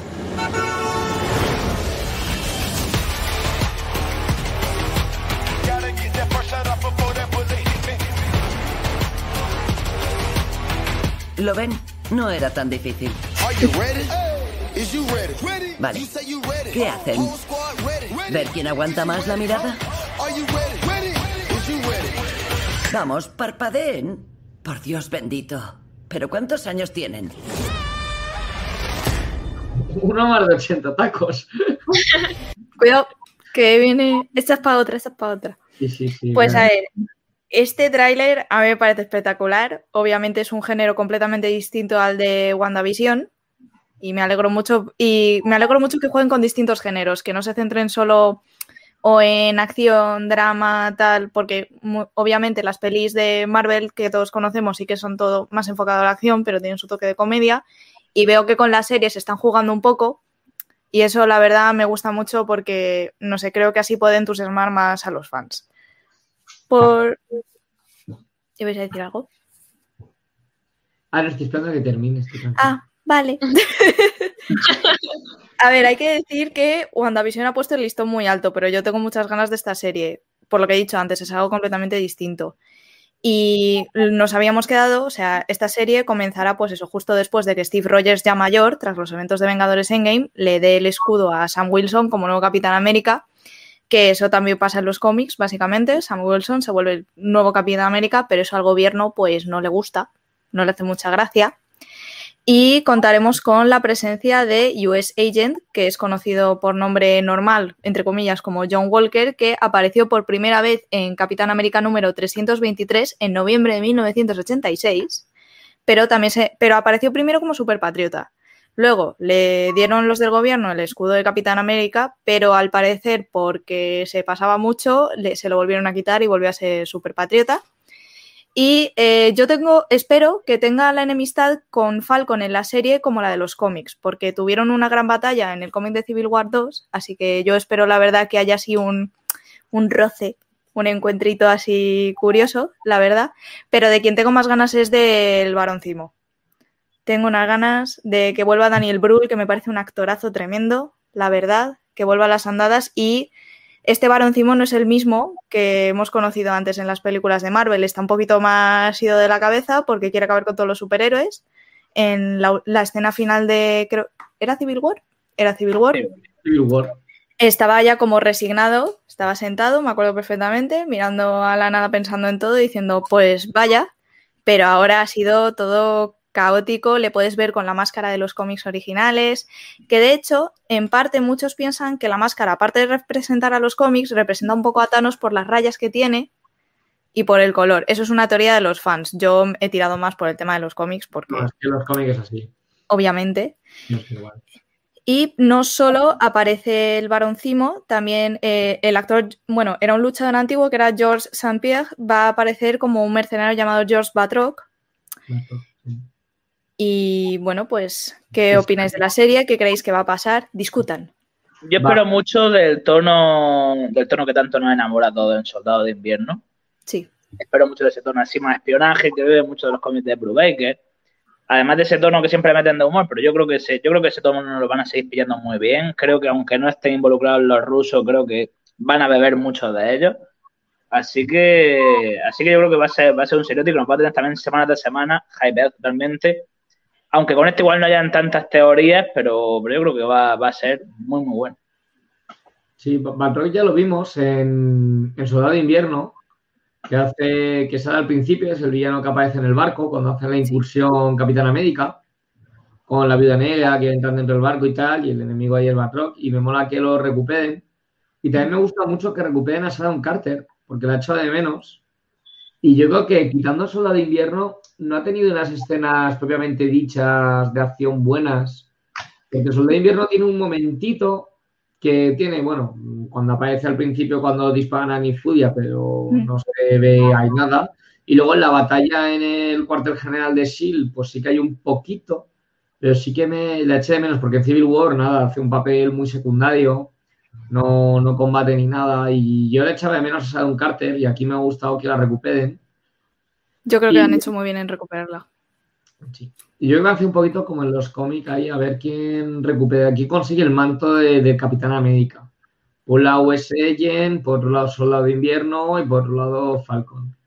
A ver qué pasa, por con qué... Yo abro debate. Después de haber estado ella, bueno, de haber tenido ahí ese pequeño lío que tuvo ahí con, con Steve, ¿estará ahora con Bucky? abro, abro debate. Es que a mí que se liara con Steve me tocó mucho los huevos. Lo siento mucho, tío. Es que Capitán América, te estás liando con la sobrina de la mujer que era tu amor. O sea, a mí me daría mal rollo. Y luego encima vuelvo al pasado, me caso con la mujer, con la eh, tía de la sobrina con la que me he liado y ahora voy a verla de bebé. Voy a ver su nacimiento. Mira, yo lo siento, pero a mí no me gustó. No me gustó. La época de con, con Salón es más todavía incluso, pero bueno. Ay, ay, ay. No, pero vamos, yo pienso un poco también como Christian, que esto ve muchísimo de Blue Baker, de hecho se nota. Y luego tiene cositas de la, etapa de, Pacheco llevando a Sam Wilson. Y no sé, puede estar muy guay. Joder, a ver si. Yo creo que un día, a ver si les pillo por banda y podemos traer a, Pacheco al, programa que nos hable un poquito de, su época de soldado de invierno, porque este personaje de Sam Wilson pues como, como, Capitán América fue una cosa que salió él con el guionista que vemos una academia en los guionistas de, de Capitán América Sam Wilson. Y, Pacheco nos lo dijo a nosotros en persona que, esto fue una cosa que salió a ellos en un bar. Estaban tranquilamente desayunando y se les ocurrió la idea, lo, hicieron el cómic y, ver que llega a la gran pantalla todo lo que ellos ya tenían en su cabeza, pues fue muy curioso y impresionante. Y, joder, pues lo voy a dar con Carlos, a ver si se anima a volver a participar con nosotros, que, tenemos, no te voy a decir una amistad, pero tenemos, nos llevamos bien con él y, a ver si le, puedo pillar por banda y... Te queremos, Carlos Pacheco. Sí, hijo. Un besito. Yo no le veo, igual, ¿no? Le he visto ya más veces al pobre. se extienden hasta las narices. Y, joder, podríamos traer a, a David Jenner también, que también le conocemos, que es la voz de doblaje de de Soldado de Invierno, que cuando estuvimos en Barcelona rodando un docu que a ver si sale sobre el UCM, que estamos terminándolo, pues igual nos llevamos súper bien con David Jenner, que también aparte de Soldado de Invierno es la voz de Sam en El Señor de los Anillos, y también es la voz de, yo qué sé, de, de, TJ de Wilder, de, la banda del patio, y es la voz de Casper, en la película Casper. Y... También te queremos, David Jenner a ver si le, vuelvo a pillar por banda, que tengo para aquí, tengo su teléfono, a ver si le escribo y le digo, oye, ¿te animas a participar con nosotros, ahí a contarnos un poco tu experiencia de invierno? Que cuando... chistes con él de San Valentín, que seguro que a él le hacen particularmente gracia. Ah, nos hizo el poquito, tío. Si estábamos ahí con unos cafés y nos hizo la coña del potatoes de HDAP, que también se lleva muy bien con Héctor, con Héctor de HDAP, y nos hizo la coña a nosotros en directo. Pero el potatoes... Eso, es máquina. O sea, Jenner es una máquina que tengo muchísimo cariño de cuando estuvimos ahí con él. Y, lo que sí que nos dijo en la entrevista es que fue una pena que, que hablaba poquito en las películas, porque casi, casi todo el rato decía tres o cuatro frases, o repetía mucho la palabra Steve, y, y, no, hacía mucho más. Y, ahora en la serie, pues que por fin puede tener ya más take, más conversaciones, por ver si le pillamos por banda y que nos cuente cositas. Ah, pues ojalá. Yo, chavales, me tengo que ir ya, pero bueno, ha sido un placer por mi parte. Pues nada, Cristian, nos vemos. Cuídate muchísimo. Venga. Adiós. Cuídate, chao. Vale, vamos a avanzar. Nada, lo último que destacar es la posible presencia de la isla de Madripur, o Madripur, como lo queráis llamar, que, digamos, en el principio del tráiler veis una ciudad así futurista, y es una isla que se menciona mucho en los cómics de Marvel, pero vamos, poco más que eso puede indicar la presencia de esa isla que está en su mayoría, según los cómics, habitada por mutantes y se divide en, en Hightown y Lowtown, digamos, eh, los mutantes que lo dominan y que tienen más dinerito y luego pues los que tienen que sobrevivir. Esa es, ahí está. Y pues ojalá que sea Madrid y no otra ciudad muy futurista como puede ser Singapur, válgame la rima, pero de hecho, la isla de Madrid está técnicamente en el sudeste asiático, así que puede estar, puede estar interesante. La verdad que ya.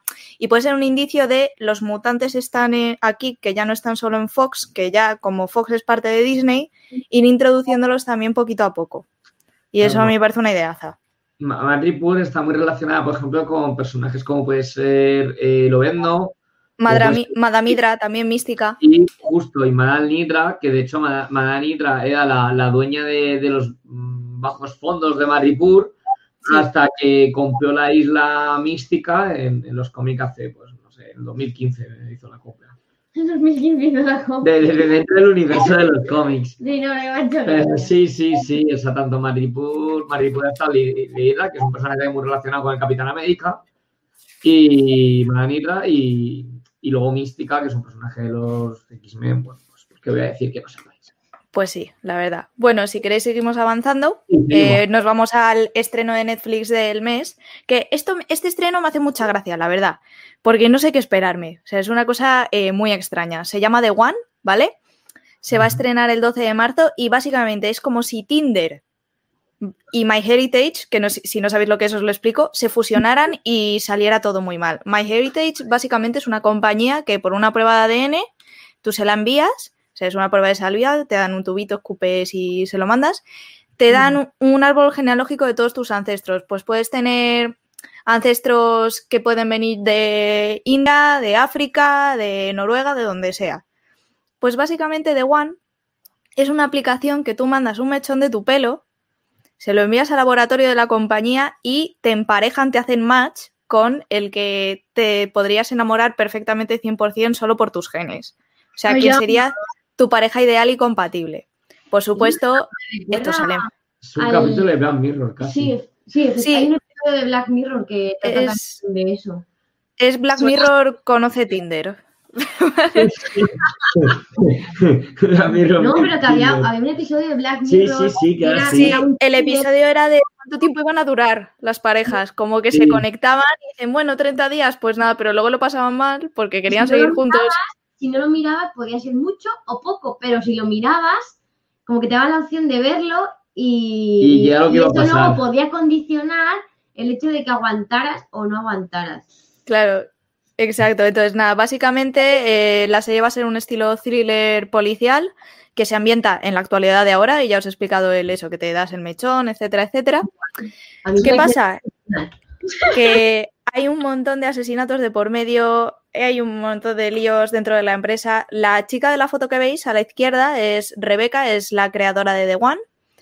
Y el caso principal en el que se enfoca eh, la serie es que su cofundador, que se llama James, desaparece y se lo encuentran muerto y no solo hay esa muerte, sino que hay muchas más. Y todo gira en torno a eso, que a lo mejor esas muertes están relacionadas con los usuarios que han enviado su pelo a la aplicación.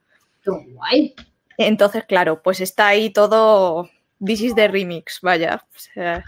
me parece un concepto interesante y yo si tuviera Tinder me asustaría mucho, temería por mi vida yo creo que te daría ganas de cerrar la aplicación, ¿no? Dices, ya Google me conoce mucho y teniendo esto más, todo mal.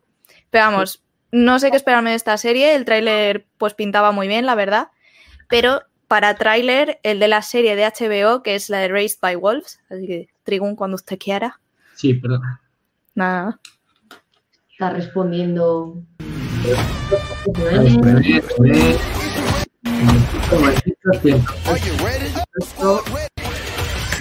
Pero ¿cuántos años? Este nuevo mundo es nuestra tierra prometida.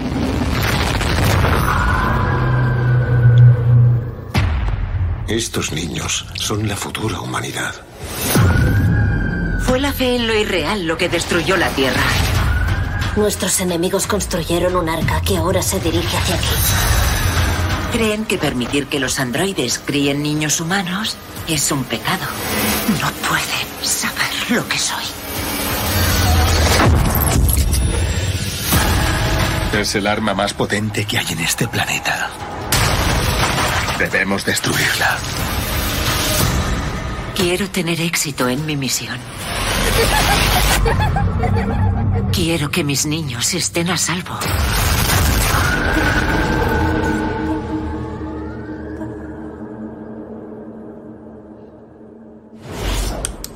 Las mejores series online. Esto ya la podemos, la podemos coger. O sea, sinceramente, para mí el tráiler tiene muy buena pinta, la verdad. Se Está estrena el 10 de marzo en HBO España. O sea, básicamente esta serie, a pesar de que la dirige Ridley Scott junto con su hijo Luke Scott, de hecho, eh, ha sido creada por Aaron Gusikowski, o un apellido así curioso, vaya. La trama, digamos que... Gusikowski. La trama- Gus. Gus. Hola, me llamo Gus. La trama, digamos, en sí, como habéis podido ver en el tráiler, nos traslada, pues eso, a una especie de planeta desierto, porque la Tierra ha sido destruida por una gran- gran guerra, porque así somos los humanos, básicamente. Allí conocemos a dos androides que son los que crían a los niños, que se llaman, se llaman a sí mismos madre y padre. Madre está interpretada por Amanda Collin y padre está interpretado por Abubakar Salim, y básicamente se encargan de coger los embriones, criarlos, explicarles un poco la creación de la Tierra, básicamente, pues como todo planeta apocalíptico de supervivencia, recrear o revivir de nuevo un poco a la humanidad de la extinción. Eh, Ridley Scott, Ridley Scott perdón, va a dirigir solo dos episodios. En cambio, sus otro- los otros tres episodios van a ser eh, dirigidos por Luke Scott, que le continuará. El tráiler me encanta, me parece que tiene unos efectos especiales eh, de la leche y unos planos buenísimos, sinceramente, pero la historia mm, me resultaba muy familiar, la verdad. Me resultaba muy familiar porque en Netflix se estrenó en 2019, el 7 de junio, una película llamada I Am Mother, que es básicamente un robot, tiene 63.000 piezas de embriones y los va criando para repoblar la Tierra. Es, el mismo, es el mismo plot, pero digamos que este robot de la película de Netflix de junio es más robot que apariencia humana. O sea, aquí en el de HBO se dicen que son androides, pero veis que digamos que representan un poco, pues eso, que a la humanidad. Y si os dais cuenta en el tráiler, eh, la madre, el androide madre dice, los niños no pueden saber lo que soy. Así que cabe la alta posibilidad de que los niños no sepan que madre y padre son androides, que no son personitas. Y claro, todo girará en torno a los androides están criando estos niños, eh, si veis, en la intemperie, en el campo, por así decirlo, y esta compañía está persiguiéndoles porque cabe la posibilidad, esta es mi teoría, de que han robado estos embriones para criarlos. Y yo creo que esto puede des- desarrollar una trama muy buena. Y Ridley Scott es Ridley Scott, o sea, no lo va a hacer mal. Gladiator, Alien el octavo pasajero. ¿Qué os voy a decir? Por cierto, esta película cuenta con la presencia de Travis Fimmel, que interpreta a Ragnar en la serie de vikingos, y, y eso a mí me hace muy feliz. Y eso es todo lo que quería decir. y nada, la verdad, yo tengo muchas ganas de verla. Tiene muy buena pinta. Sí. No sé qué habéis pensado vosotros del tráiler, si queréis comentar algo. Yo esta la vi, vi el trailer hace una semana, creo, de estos trailers que te saltan de YouTube. Y, y la verdad es que me llamó muchísimo la atención. Además que yo, la verdad es que los trailers estos de YouTube normalmente los, los, los salto. Sí. Y, y me empezó a llamar y no los salté, me lo tragué entero. Y normalmente pues no quiero tragármelos. Vosotros cuando pongamos anuncios, sí, os tragáis nuestros vídeos, nuestra publicidad. Quiero decir, cuando pongamos, que todavía no lo podemos poner. Pero, es decir, que vamos, que, que sí que me lo vi entero, que me parecía muy interesante, es que me llamó mucho la premisa de lo que tú dices. A ver, no nos cuentan nada nuevo. O sea, hay 100.000 películas y series y hasta Claro. anime tratan de la repoblación de la Tierra en un planeta fuera. De hecho, que sé, te ves Titán AE, también trata un poco de esto, que es una peli muy clásica. De, de- Y un peliculón, y es maravillosa. Y vivimos en el planeta Bob, pero no lo sabemos. También de también el planeta Bob. O sea, me pareció maravilloso. De hecho, me parece más original que Tierra. Pero en Pues fin, sí. Y, y- y sí que hay muchísimas pelis que tratan el tema de la repoblación Y esta serie sí que me llamó muchísimo eh, la parte mm, del personaje de madre, que creo que es este personaje que estamos viendo en pantalla, ¿no? Sí. Eh, me mola, además que tiene una parte como que puede recubrirse de, de acero o algo así. Sí, o de titanio, de lo que sea. Sí, de algo. No sé, tiene buena pinta. A ver, Ridley Scott, a mí me, me, me flipa todo lo que ha hecho. O sea, es el resumen. A mí toda esta decisión me gusta y ya de por si el trailer me ha llamado, pues quiero verlo. La verdad, yo tengo muchas ganas. Estoy por eh, hacerme la prueba de un mes de HBO solo para verla. La verdad. Junto con el Snyder Cut. No, nosotros sí que tenemos el. Nosotros sí que tenemos HBO. Mira, ahí, Es que- metálico. Es que yo soy pobre, entonces no. Yo No sé qué es eso. Solo tengo Netflix y Prime. Pero, por ejemplo, eh, esta escena, la, la que vemos ah, cuando quiera salir, esta, me recordó. La de las explosiones. Sí, me recordó mazo a, una, a un anime que, y un manga que se llama Enfel 10. Elfen Light. Sí, Que- es verdad, no había caído. Fue el primer anime que me vi de toda mi vida. Pues te juro que tanto ese pasillo con soldados enfrente, con ella caminando, con Todo blanco. algo invisible, todo blanco, Sí. algo invisible destruyendo y saliendo sangre. sangre.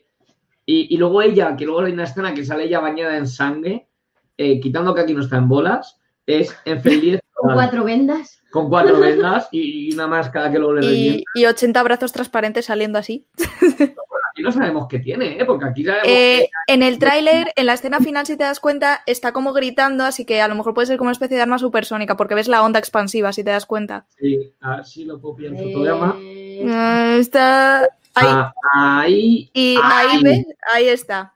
Sí, sí, sí, sí. Y ves ahí con la sanguecilla y tal. A ver, es que hasta este tipo de, de sonda La es que es, sangrecilla. es que es muy rollo F10, ¿eh? porque también Sí. así transparentilla de este rollo. La verdad es que sí. Campo era muy de, de ese estilo, como usando tonos blancos para marcar el tema transparente. Y ella con sangre y tal. No sé, me, me recordó mucho. Ah, yo cuando lo vi el tráiler dije, coño, esto es como en F-Live. Oh, mira, es que me acabas de explotar la cabeza porque es que Elfen Light fue el primer anime que me vi de toda mi vida. O sea, que tenía yo 15 años a lo mejor cuando lo vi. O sea, el primerísimo. Y me acabas de hacer, vamos, me acaba de explotar todo. Pero sí, sí, sí. Y nada, y es un poquito lo que quería contar yo de la, de la serie. ¿No es alguien más que comentar algo más? No. Vale, vamos a ir rápido con anime. Voy a intentar ser lo más escueto y rápido que pueda, pero traigo. Este mes vienen la- las novedades de primavera, lo cual es una cosa guay y fastidio. O sea, es guay porque trae muchas novedades, fastidio porque son muchas novedades, así que tengo que explicar más o menos lo importante. que son. Así que intentaré ser lo más escueto posible. Entonces voy a meter el turbo y si alguna me quiere interrumpir en algún momento, me, me- me interrumpe verbalmente porque voy a ir pum, pum, pum, pum. Venga, a tope. entretener yo. Pero vamos, que si A queréis toda mecha, Trigón. interrumpirme, que si no, no va. Vale, primero de todo, estas son eh, varias de las series, ¿vale? Aquí tengo tres delante de nuestra, pero había más. ¿Vale? Que van a estrenarse en el, eh, la temporada de primavera. Para el que no lo sepa, la temporada de primavera te, empieza a finales de marzo y termina eh, durante todo el mes de abril. Me refiero a la tem- en temporada de primavera, me refiero a, la- las fechas de estrenos. Luego, obviamente, estas series van a continuar pues hasta que quieran terminar, ya sean de eh, 13 episodios, 26 episodios o más largas, dependiendo de cada serie. Lo único que cuando hablamos de temporada de primavera nos referimos en fechas de estreno, ¿vale? Entonces, primero tenemos, por ejemplo, una de las que quiero hablar es de Zombieland Saga Revenge, que se estrena el día 8 de abril, ¿vale? Mayormente tenemos aquí otra típica historia, rollo zombies, eh, eh, un poco estilo, pues, High School of the Dead, sin, sin menos fanservice, y otro tipo de, de, de- de series de este rollo de zombies, donde tendremos, eh, bueno, esto es una secuela de- del anime original Zombieland Saga, ¿vale? Ahí ya lo voy dejando ya. Esto va a ser una secuela, eh, aunque va a tratar pues, otro tipo de, de- de historias dentro de lo que es la propia Zombieland Saga. Tenemos este grupo de chicas estudiantes, de, de este, de estas chicas de instituto que tendrán que sobrevivir dentro de un mundo de, de zombies. Pues ya digo, muy rollo eh, High School the Dead, pero en este estilo. El anime original tiene 12 episodios. Aquí no sabemos ahora mismo cuánto, si mantendrá este esquema de 12 episodios o no. Y, eh, y como digo, va a salir el día 8 de este mes, ¿vale? Ahí tenemos el de. Es el día 8, el de 8 de abril, perdón. ¿vale? El siguiente que tenemos, que es de aquí de, de instituto, a ver si digo bien el nombre porque es largo de narices. Se llama Osama Nanajimi Gasetai ni Makenai Lovecom, ¿vale? Eh, sí, es largo de pelotas. Repítelo otra vez. Eh, lo, voy a, decir en Lovecom, que es el final, que está en inglés, que es lo que mejor puedo leer, porque es que ya lo de Osananajimi ya es jodidete. Pero bueno, mayormente esta es la adaptación al anime del famoso manga. Bueno, ha tenido bastante éxito durante el año pasado y sale en el mes de abril, ¿vale? También no está tanto la fecha. Es la típica historia en la que vemos a un chico de instituto en el cual vemos pues una relación con sus dos compañeras de, colegio, bueno, de instituto. Muy lógica. Eh, sí, no exactamente, pero sí un poco ese rollo. Eh, típica serie de romances con un poquito, pues, pues ese rollete de a ver con quién me lío, de a ver con quién no, no sé qué, no sé cuántos. Y bueno, actualmente pues tenemos los tomos aquí en España que están saliendo, vamos por el quinto, el quinto tomo, saldrá ahora en el mes de octubre, han pegado para desde el 2019, pero bueno, eh, ahora van a sacar el anime y a ver qué tal. Realmente es una comedia romántica en el que vemos pues, pues, chicos de secundaria, pues viendo a ver pues, pues quién de las dos pues se queda con, el pavo, este, con el chico. ¿Vale? Sí, a ver, lo hago un poco en resumen rápido para no tirarnos aquí la vida.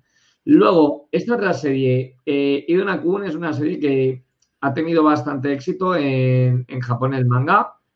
¿Vale? A ver, un momento que encuentre aquí la chuleta. Aquí está. ¿Vale? Es que para recordar todas las cosas.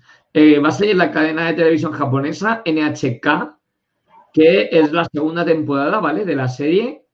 Eh, sale el 17 de abril. Eh, la, serie original tuvo 23 episodios. Actualmente la tenéis en Crunchyroll para poder verla en España si queréis perfectamente. Y mayormente vemos pues lo típica serie estilo sonen de pues demoníacos con gente con superpoderes enfrentándose unos con otros teniendo pues diferentes mm, rivales a batir, pues, ¿vale? El, prota es como el de My Hero Academia, o sea, tiene la misma cara. Tiene la misma cara. Totalmente. A, DQ total. Y bueno, Pero con el pelo azul en verde verde. Sí, sí, no, hay personajes de animación que. ¿Es lo mismo en ilustradores o.? Pues te lo digo ahora mismo, el encargado de la serie ha sido, eh, está dentro del estudio de Bandai Namco Pictures, que, que no, no es el mismo exactamente que el de My Hero Academy, pero sí pues que eh, trabajan las, trabajar las figuras han puesto, o sea que también son los mismos que hacen el diseño de figuras, o sea que sí que... Es que la cara, los ojos son iguales. El pelo no, obviamente, pero... A ver, el, diseño de personajes lo hizo Satohiko Sano, que es el mismo que hace Fairy Tail. De hecho, lo mm. vemos en, uno de los personajes, que es, mm, bueno, es que no tengo la imagen justo que os estoy enseñando, pero un personaje rubio que vemos ahí con un hacha, que es que yo no he visto la serie, entonces no os puedo decir el nombre, pero sí que se nota que es, de, del hijo del jefe de Fairy Tail. Y vemos también que, por ejemplo, Natsu, que es el protagonista de Fairy Tail, sí que se parece mucho a la cara al chico que vemos aquí con el fuego en la mano, que de hecho Natsu también controla el fuego. Tiene el pelo rosa, de hecho, también Natsu. tiene el pelo rosa, efectivamente, y aquí en esta foto que estoy viendo aquí se ve pequeñito y no lo veis muy bien, pero si veis otras fotos, veis que la cara es muy parecida a Natsu. Y bueno, pues ya veis, eh, gente demoníaca, toñas, peleas, etcétera, etcétera, etcétera. O sea, esto es ahí a, cuchillo. Luego, también tenemos el retorno de eh, Shaman King. Aquí simplemente quiere decir que eh, va a llegar también de la mano de Netflix, que es una cosa muy interesante, que llegue Netflix Shaman King está anunciado en Netflix Japón, en Netflix USA y yo espero que Netflix España también nos hagan amigos y nos los traigan, por favor. Por favor y gracias. Esto. Y si no, bueno, pues seguro que lo veréis en vuestro sitio que veis anime de manera habitual.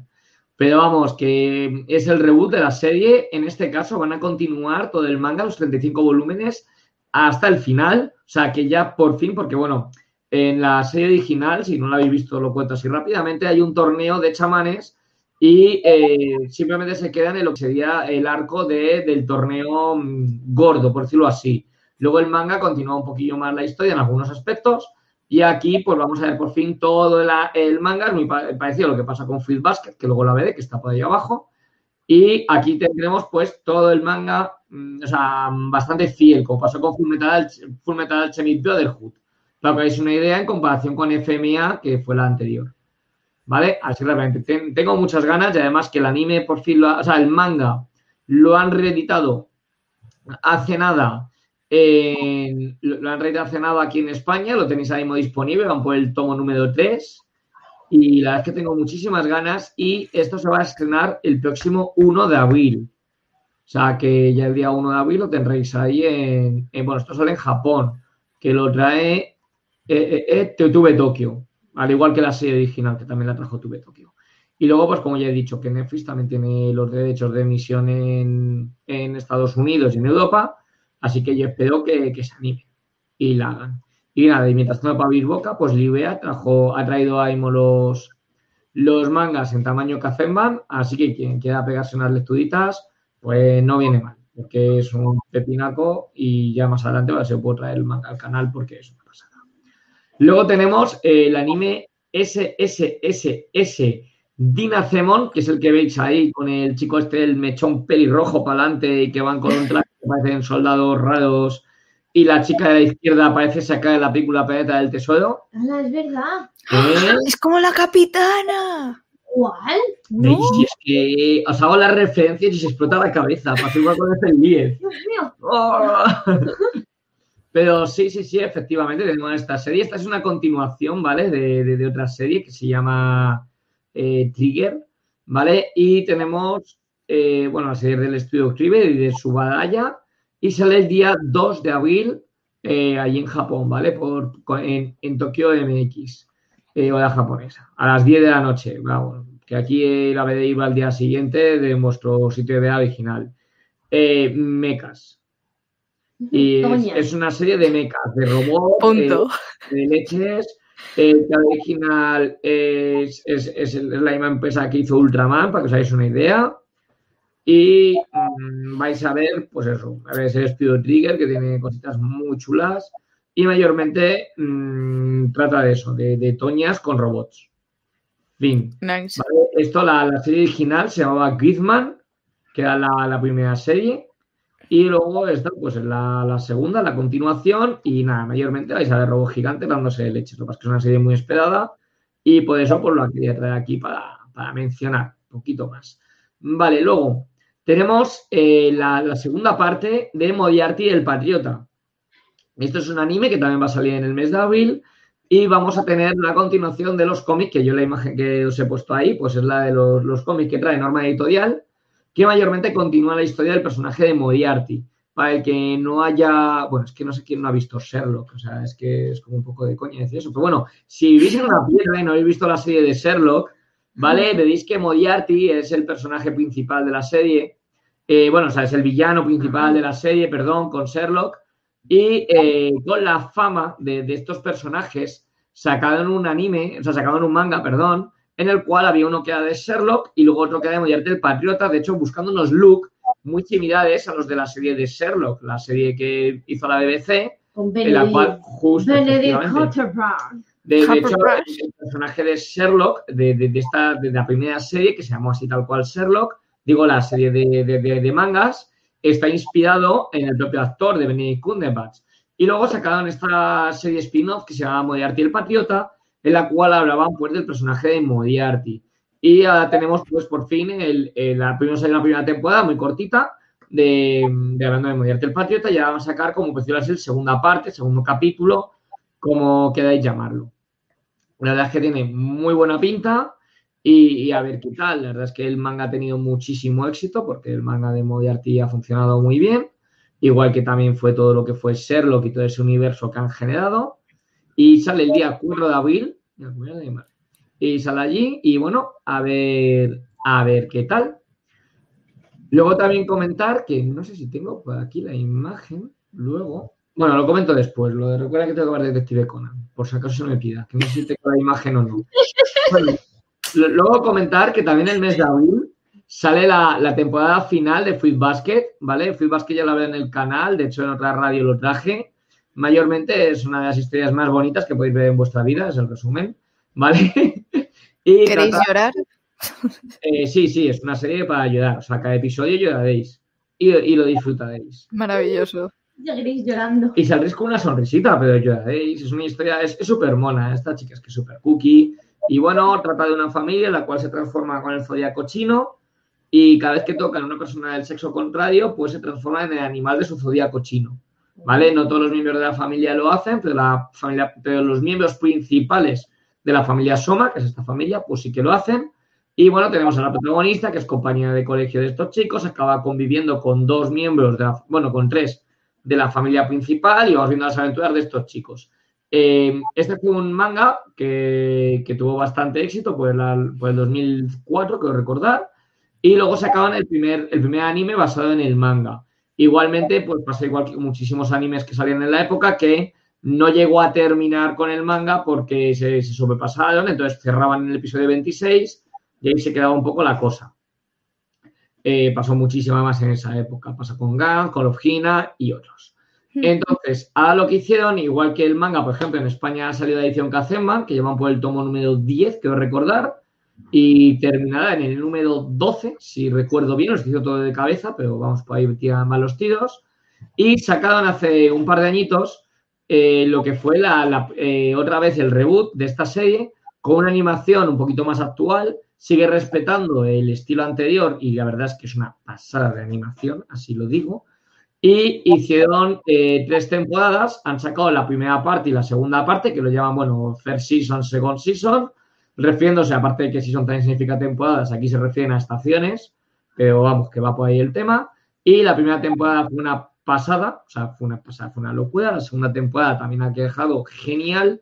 Ya tendremos en abril pues la temporada final, lo cual pues yo espero que, que, vamos, que lo va a ser, va a ser una maravilla porque el manga fue una maravilla, el final fue una pasada en la que vais a llegar todos. Y esta pues va a ser más o menos igual porque es que están copiando y pegando todo, pero muy bien hecho.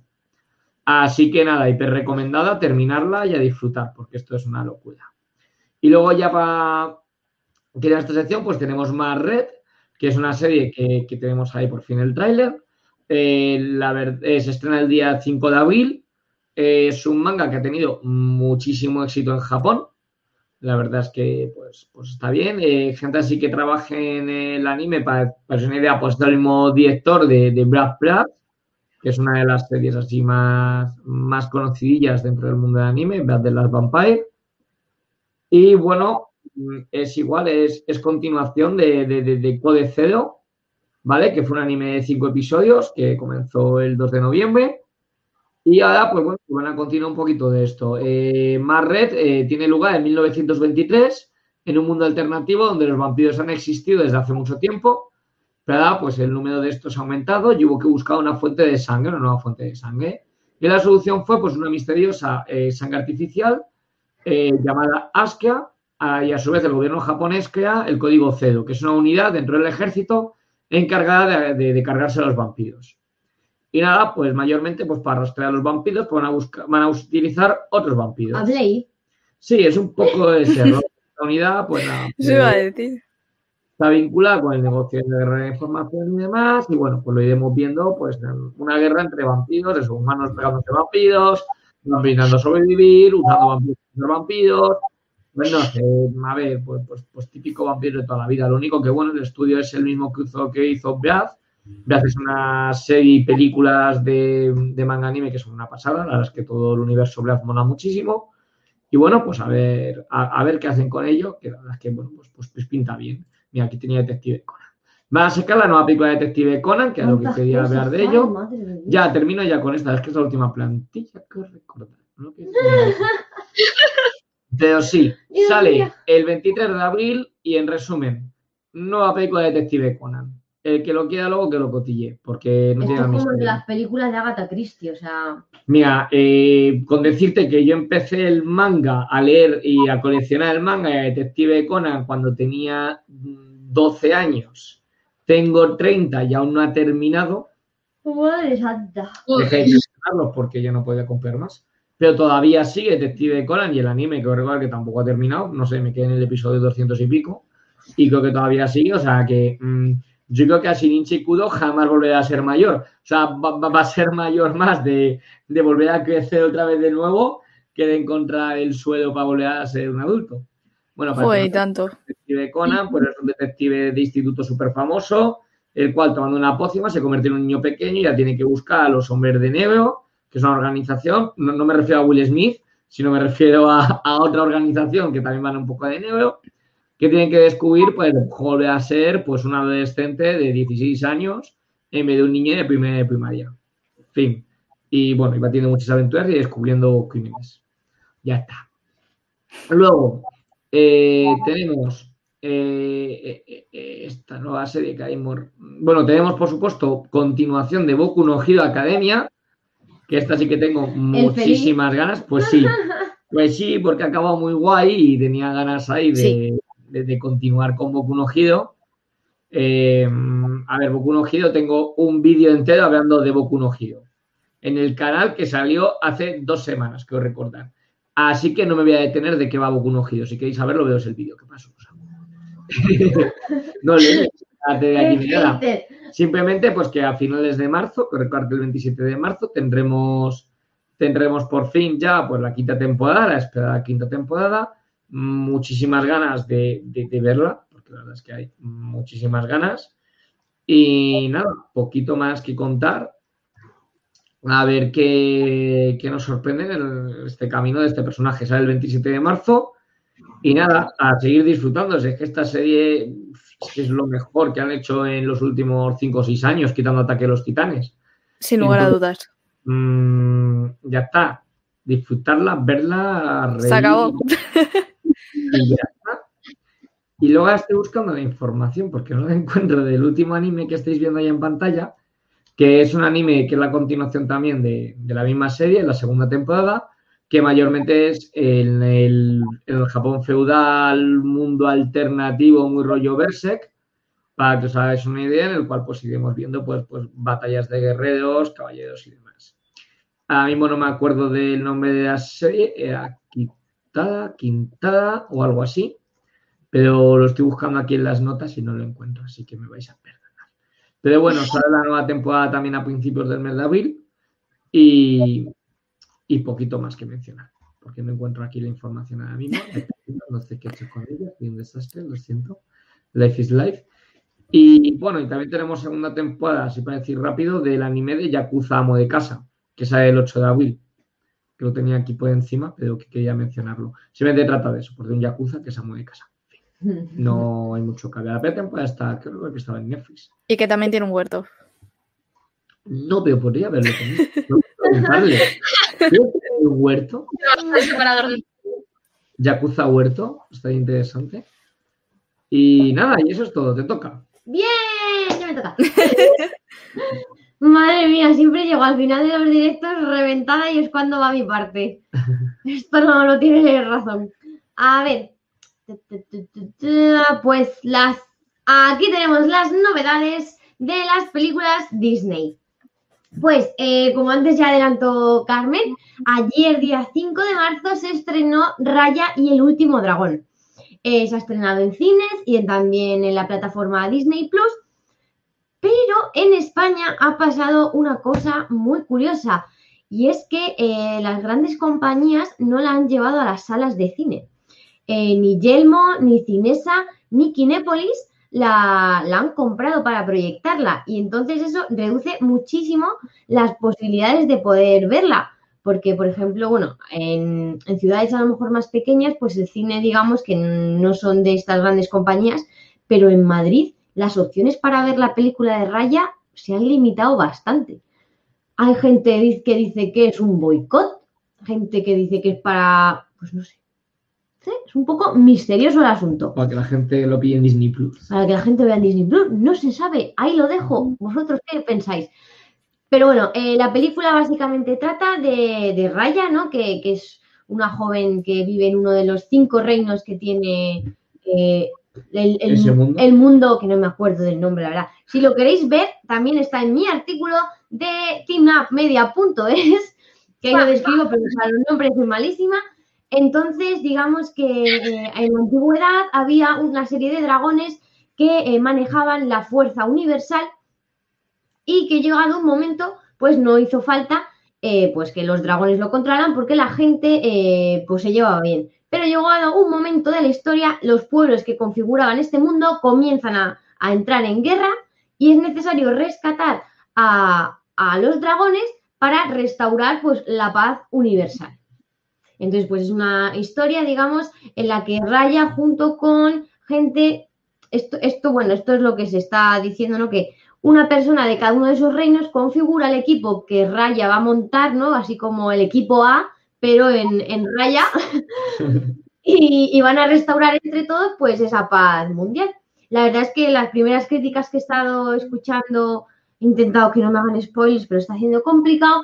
Eh, la, dicen que está, que es un trabajo bastante bueno de Disney. Y nada, mañana vamos a ir a verla al cine, porque pagar los 20 y pico euros de Disney Plus me parece una exageración. Y nada, próximamente tendréis una nueva entrada con la opinión sobre, sobre esta peli. Entrada por Ruth Domení. Después, hace muy poquito, eh, pudimos ver tráiler de Cruella, eh, interpretado por Emma Stone, que va a estrenarse, no recuerdo muy bien la fecha, pero a mediados de, este año, si no me equivoco. Creo que sí, Era en mayo, se va a estrenar en mayo. Pues en mayo de 2021. Y nada, ya hemos visto el primer tráiler y está enfocado, la verdad, la peli a todo lo que sería el universo psicológico del personaje de Cruella. Es un poco como su transformación, ¿no? el 26 de mayo. 26 de mayo, muchas gracias. Y después, pues, eh, a mí una cosa que me sorprendió, no sé si para bien o para mal, el personaje me recordó bastante al de Harley Quinn en Escuadrón Suicida. Sí. Es un poco como esa, mm, esa idolatración a la locura, ¿no? Esa parte bohemia de estar chalado. Y mm, no sé, me da un poco de miedito la peli, no sé si me va a gustar o no. No sé vosotros cómo lo habéis visto. También yo creo que en parte te recuerda a Harley Quinn, porque a mí me lo recuerda también muchísimo, no solo por el tema de mujer loca que hace lo que le da la gana y no sé qué, no sé cuánto, sino porque las actrices en sí se parecen bastante. Sí, Margot Robbie se parece mucho a... Se parecen mucho a Emma Tienen, tienen un aire tremendo, ojos azules, esos ojos así afilados, esa mirada, mm. esos cheekbones for days. O sea, tienen, digamos, como la misma estructura en general, las dos son muy blanquitas y justo, parece que no, que yo sé que Cruella de Vil y Harley Quinn pues no tienen nada que ver la una con la otra, pero las dos tienen un cierto nivel de locura.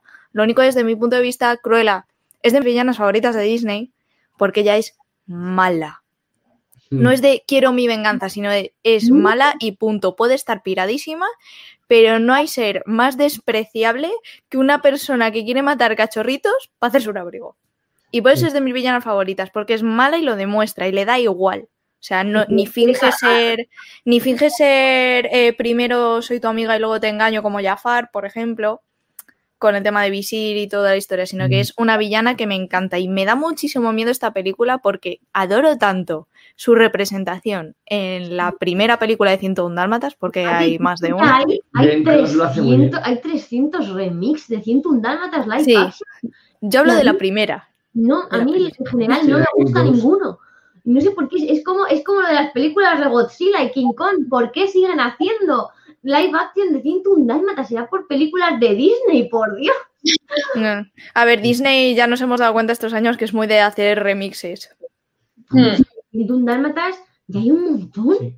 Yo sigo reivindicando Atlantis y penetrar el tesoro.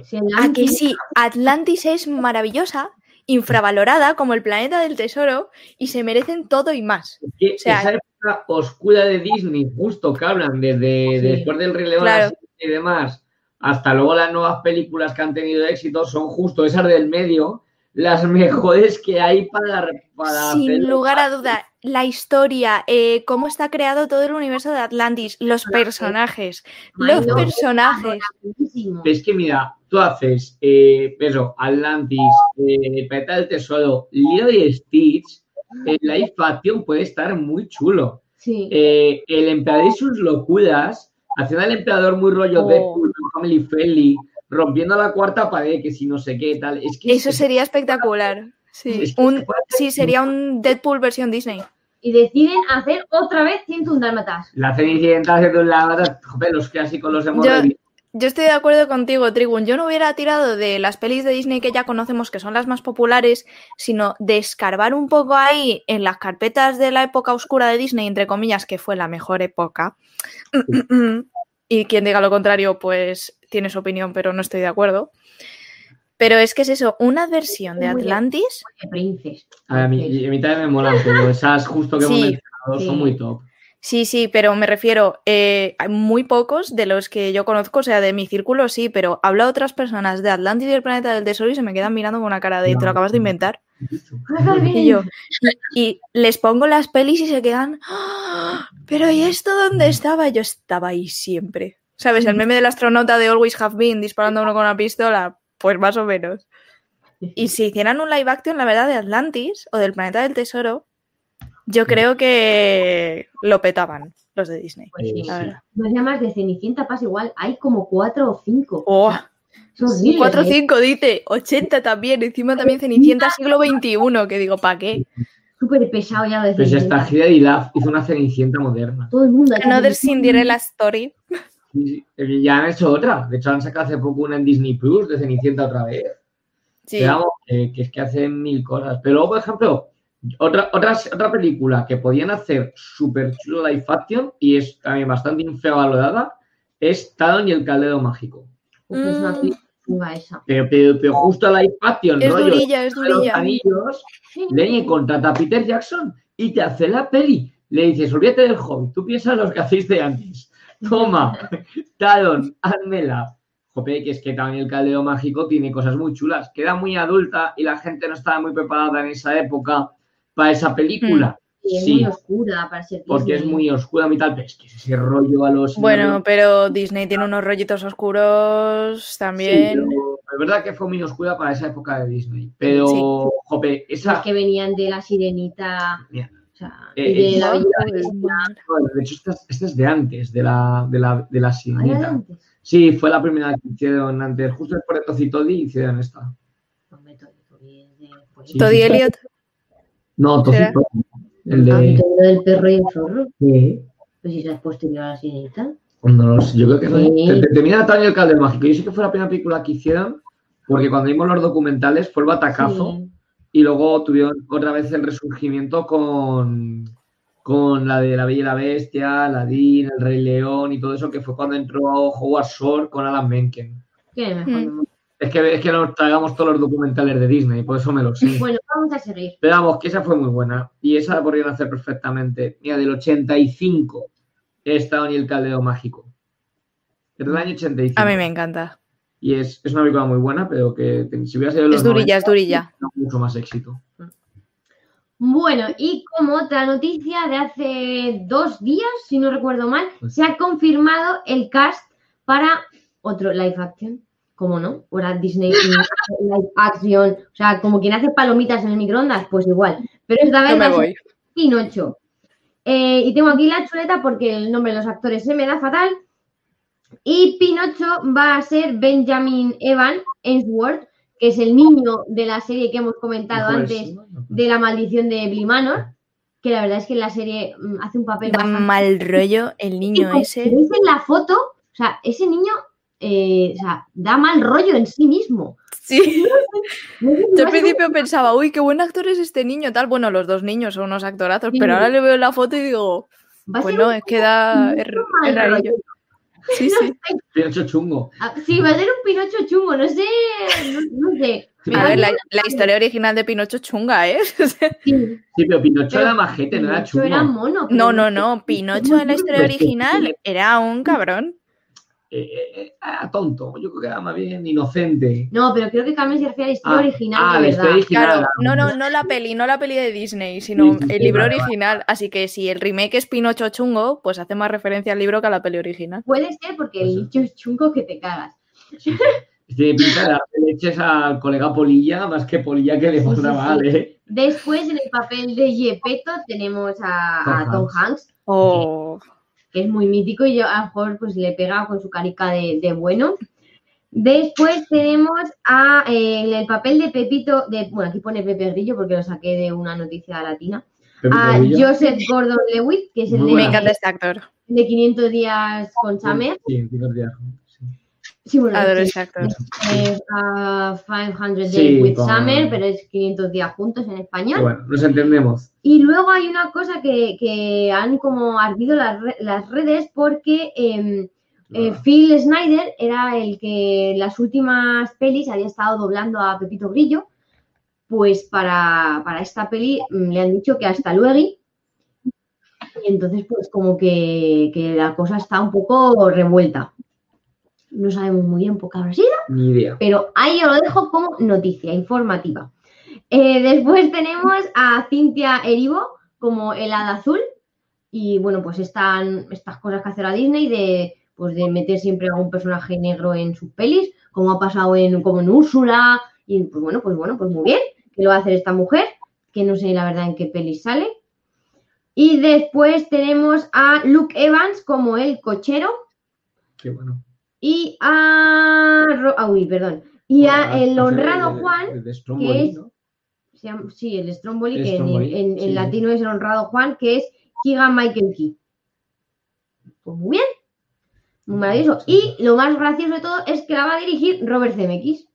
Anda. ¿Cómo os quedáis? Pues, ¿Cómo? ¿Perdona? te acabas de dejar todo loco con X. ¿Qué dices? Pinocho. Bueno, y mil más que ha hecho este Sí, sí, señor. sí, sí, Regreso al futuro, Forrest Gump. A lo mejor ha dicho... le Sí, pero Tom Hanks. Tom Hanks.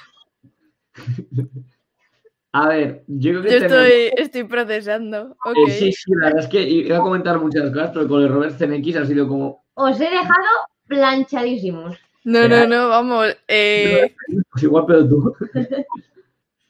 no sé A qué ver. ha pasado aquí. Entre el niño turbio, Tom Hanks Robert Zemeckis, A ver, yo, yo creo que esta peli. No, no, no sé cuándo la van a estrenar. Quiero nada, tener fe. pero, pero hace ya, hace nada, tuvimos ya un Pinocho muy reciente con, con, con Roberto Benini, o como lo quieran Ah, llamar, sí, sí. Benigni o algo así, bueno, Roberto Sí, Benigni, que, Benigni. que hizo Pinocho esta, pues, pues es que salió hace nada. Hace un par de años. ¿eh? Ah, en el 2019 salió, sí, justo. Es verdad, es verdad. Yo recuerdo los carteles por ahí, por el metro y tal. Lo que pasa es que pasa un poco siempre en Nigeria porque cayó justo cuando, eh, cuando llegó aquí a España, pues llegó justo al momento que tuvimos el confinamiento y demás, y llegó un Mm. poco en Nigeria. Sí, pero fue por lo que además era, pero no era una producción americana, creo que era italiana. No, era italiana y era la producción esta de Pinocho y, y la verdad es que, pues bueno, pues ahí estaba, sobre todo por, por Roberto Benigni, fue lo que tuvo mucho más éxito. Mm. Pero que salió hace relativamente poco y tener otro Pinocho tan reciente, pues es un poco... Podrían haber cogido otro Es, personaje. otro, es otra cenicienta, otro ciento Sí. dálmatas. Es Sí. otro peñazo. Y a ver, y, Pero- y tenemos aquí al famoso de turno para dar movida, que es eh, Tom Hanks, igual que tuvimos a Will Smith, Sí. ¿vale? Tenemos ya a otro famoso, pues un poquito, entre comillas, menos recién a Tom Hanks, que es el actor que hace de Pepito Grillo, que es No, de eh. 500 días with Summer, Sí. Que, que es también otro actor famoso, pero no llega al nivel de Tom Hanks, pero sí que son dos, dos actores que, Que tú le reconoces. O sea, eh, eh, Luke Evans, yo creo que va a hacer más bien un cameo, rollo, pues eso, pues, pues la. mm, desde estos típicos personajes que lo hacen, porque Luke Evans ha sido un personaje que, o sea, es un actor que ha tenido muchísimo éxito, sobre todo en los años 90, con las chicas y demás de la época, Con porque era él. Es que era el, el de la época Luke Evans. Y están sí, pues, pues pobres chicas, porque vamos, estuvo Ya. saliendo con John, con John Cortajarena. se, se ha conservado mejor Zac Efron que, que Luke Evans, hay que reconocerlo. Pero bueno, pues es un personaje. Yo creo que han cogido un poco el elenco de, de, de, de serie de actores que saben que van a vender. Ya veas la peli que le pongas. Mm. Y yo creo que han llegado a CNX, que es un director muy bueno y la verdad es que se atreve mucho a los retos, y le han dicho a la toma, Para ti todo. haz lo que puedas. Y se habrá quedado como, bueno, pues bueno, si me pagas, Si me pagas, pues lo hago, ¿por, efectivamente. por, por- por qué no? A ver, es Disney. Pero no sé. Y yo ojalá lo hagan bien. Vale, y luego ya como una novedad para los coleccionistas de Funko y Disney es que ayer eh, salieron en Estados Unidos eh, cuatro princesas Disney nuevas en Funko Pop, que fueron Ariel, Tiana, Aurora y Jasmine. Y bueno, están graciosillas porque vienen con parte de escenografía y pues están saladas, la verdad. Eh, no se sabe muy bien cuándo van a llegar todavía a Europa, pero bueno, que allí en Estados Unidos ya están, así que pues echarle medio mes para que lleguen aquí. Sí, llegan rápido, pues sí. Sí. Y pues estas serían las, las novedades de Disney que, que he traído yo. Vale, pues en un principio yo creo que no hay mucho más que comentar. Llevamos ya tres horas de programa. Por Dios, que esta muchacha se tiene que marchar. sí, nos vamos a despedir ya. Ha sido un programa relativamente largo. No, no es más largo que hemos tenido. Relativamente, dice, joder. No es más largo que hemos tenido, pero ha sido el más largo de esta temporada. Pero había mucho de calidad y hemos tenido mucha gente. Sí. O sea, que nos va. Y, Hombre, y además ha sido el primer programa del año, ¿no? Eh, eh, sí, porque en enero, bueno, sí, porque de la temporada no, pero del año sí, porque en enero no pudimos hacerlo al final y ahora en febrero pues lo, pasamos pues, a, a, marzo, así que sí. Es el primer programa, es verdad, no me había dado cuenta, Carmen, muy bien. Mira, os habéis estrenado el primer programa de, del año. ¡Ole! Recordad, tinapmedia.es. Un montón de artículos, novedades. Pero sí, metes en la web. Y en YouTube y darle suscribir, campanita y esas cosas. Bueno, pues nada, vamos a despedirnos ya. Eh, muchísimas gracias a, todo el equipo por estar aquí, a la gente que nos ha escrito en directo, aunque haya habido menos movimiento de lo normal. Pero bueno, pues, pues nunca viene mal, o sea, siempre está bien que hemos tenido gente. Había bastante gente conectada, se ido metiendo, viéndose y demás, pero bueno, luego en, en, en indiferido sí que nos escucha bastante gente, así que nada, muchísimas gracias y sobre todo a los que lleguen a este punto del programa. Os queremos muchísimo. Muchísimo, desde luego. Que parece que no, pero hay, bastante gente que se queda hasta el final de los programas. guapos. guapos que sois. Totalmente. Y nada, pues ya para despedirnos, pues muchas gracias a, Estefanía por estar aquí, que tiene que pillársela corriendo a, a, los Goya. Recordar que en la web tendremos pues su artículo de los Goya hablando ahí de, de quién ha ganado, de qué ha pasado y tal. Así que desde que más escribía y todo en directo casi para que estéis al día. Y nada, muchas gracias también a Carmen, que también se ha estrenado en este programa por estar aquí la información. Y espero que hayáis pasado muy bien las dos. Hombre, desde luego. Y nada, muchísimas gracias a Ruth por seguir aquí otro programa más, que este ya es tu segundo o tercero en directo. Segundo. Segundo, más, más todos los vídeos que tienen en el canal. Y nada, pues eso ha sido todo. Y gracias a ti. Ah, bueno, muchas gracias. que yo sigo estando un poco esto. y nada, pues como siempre somos Tina. Nos vemos. Hasta luego. Adiós.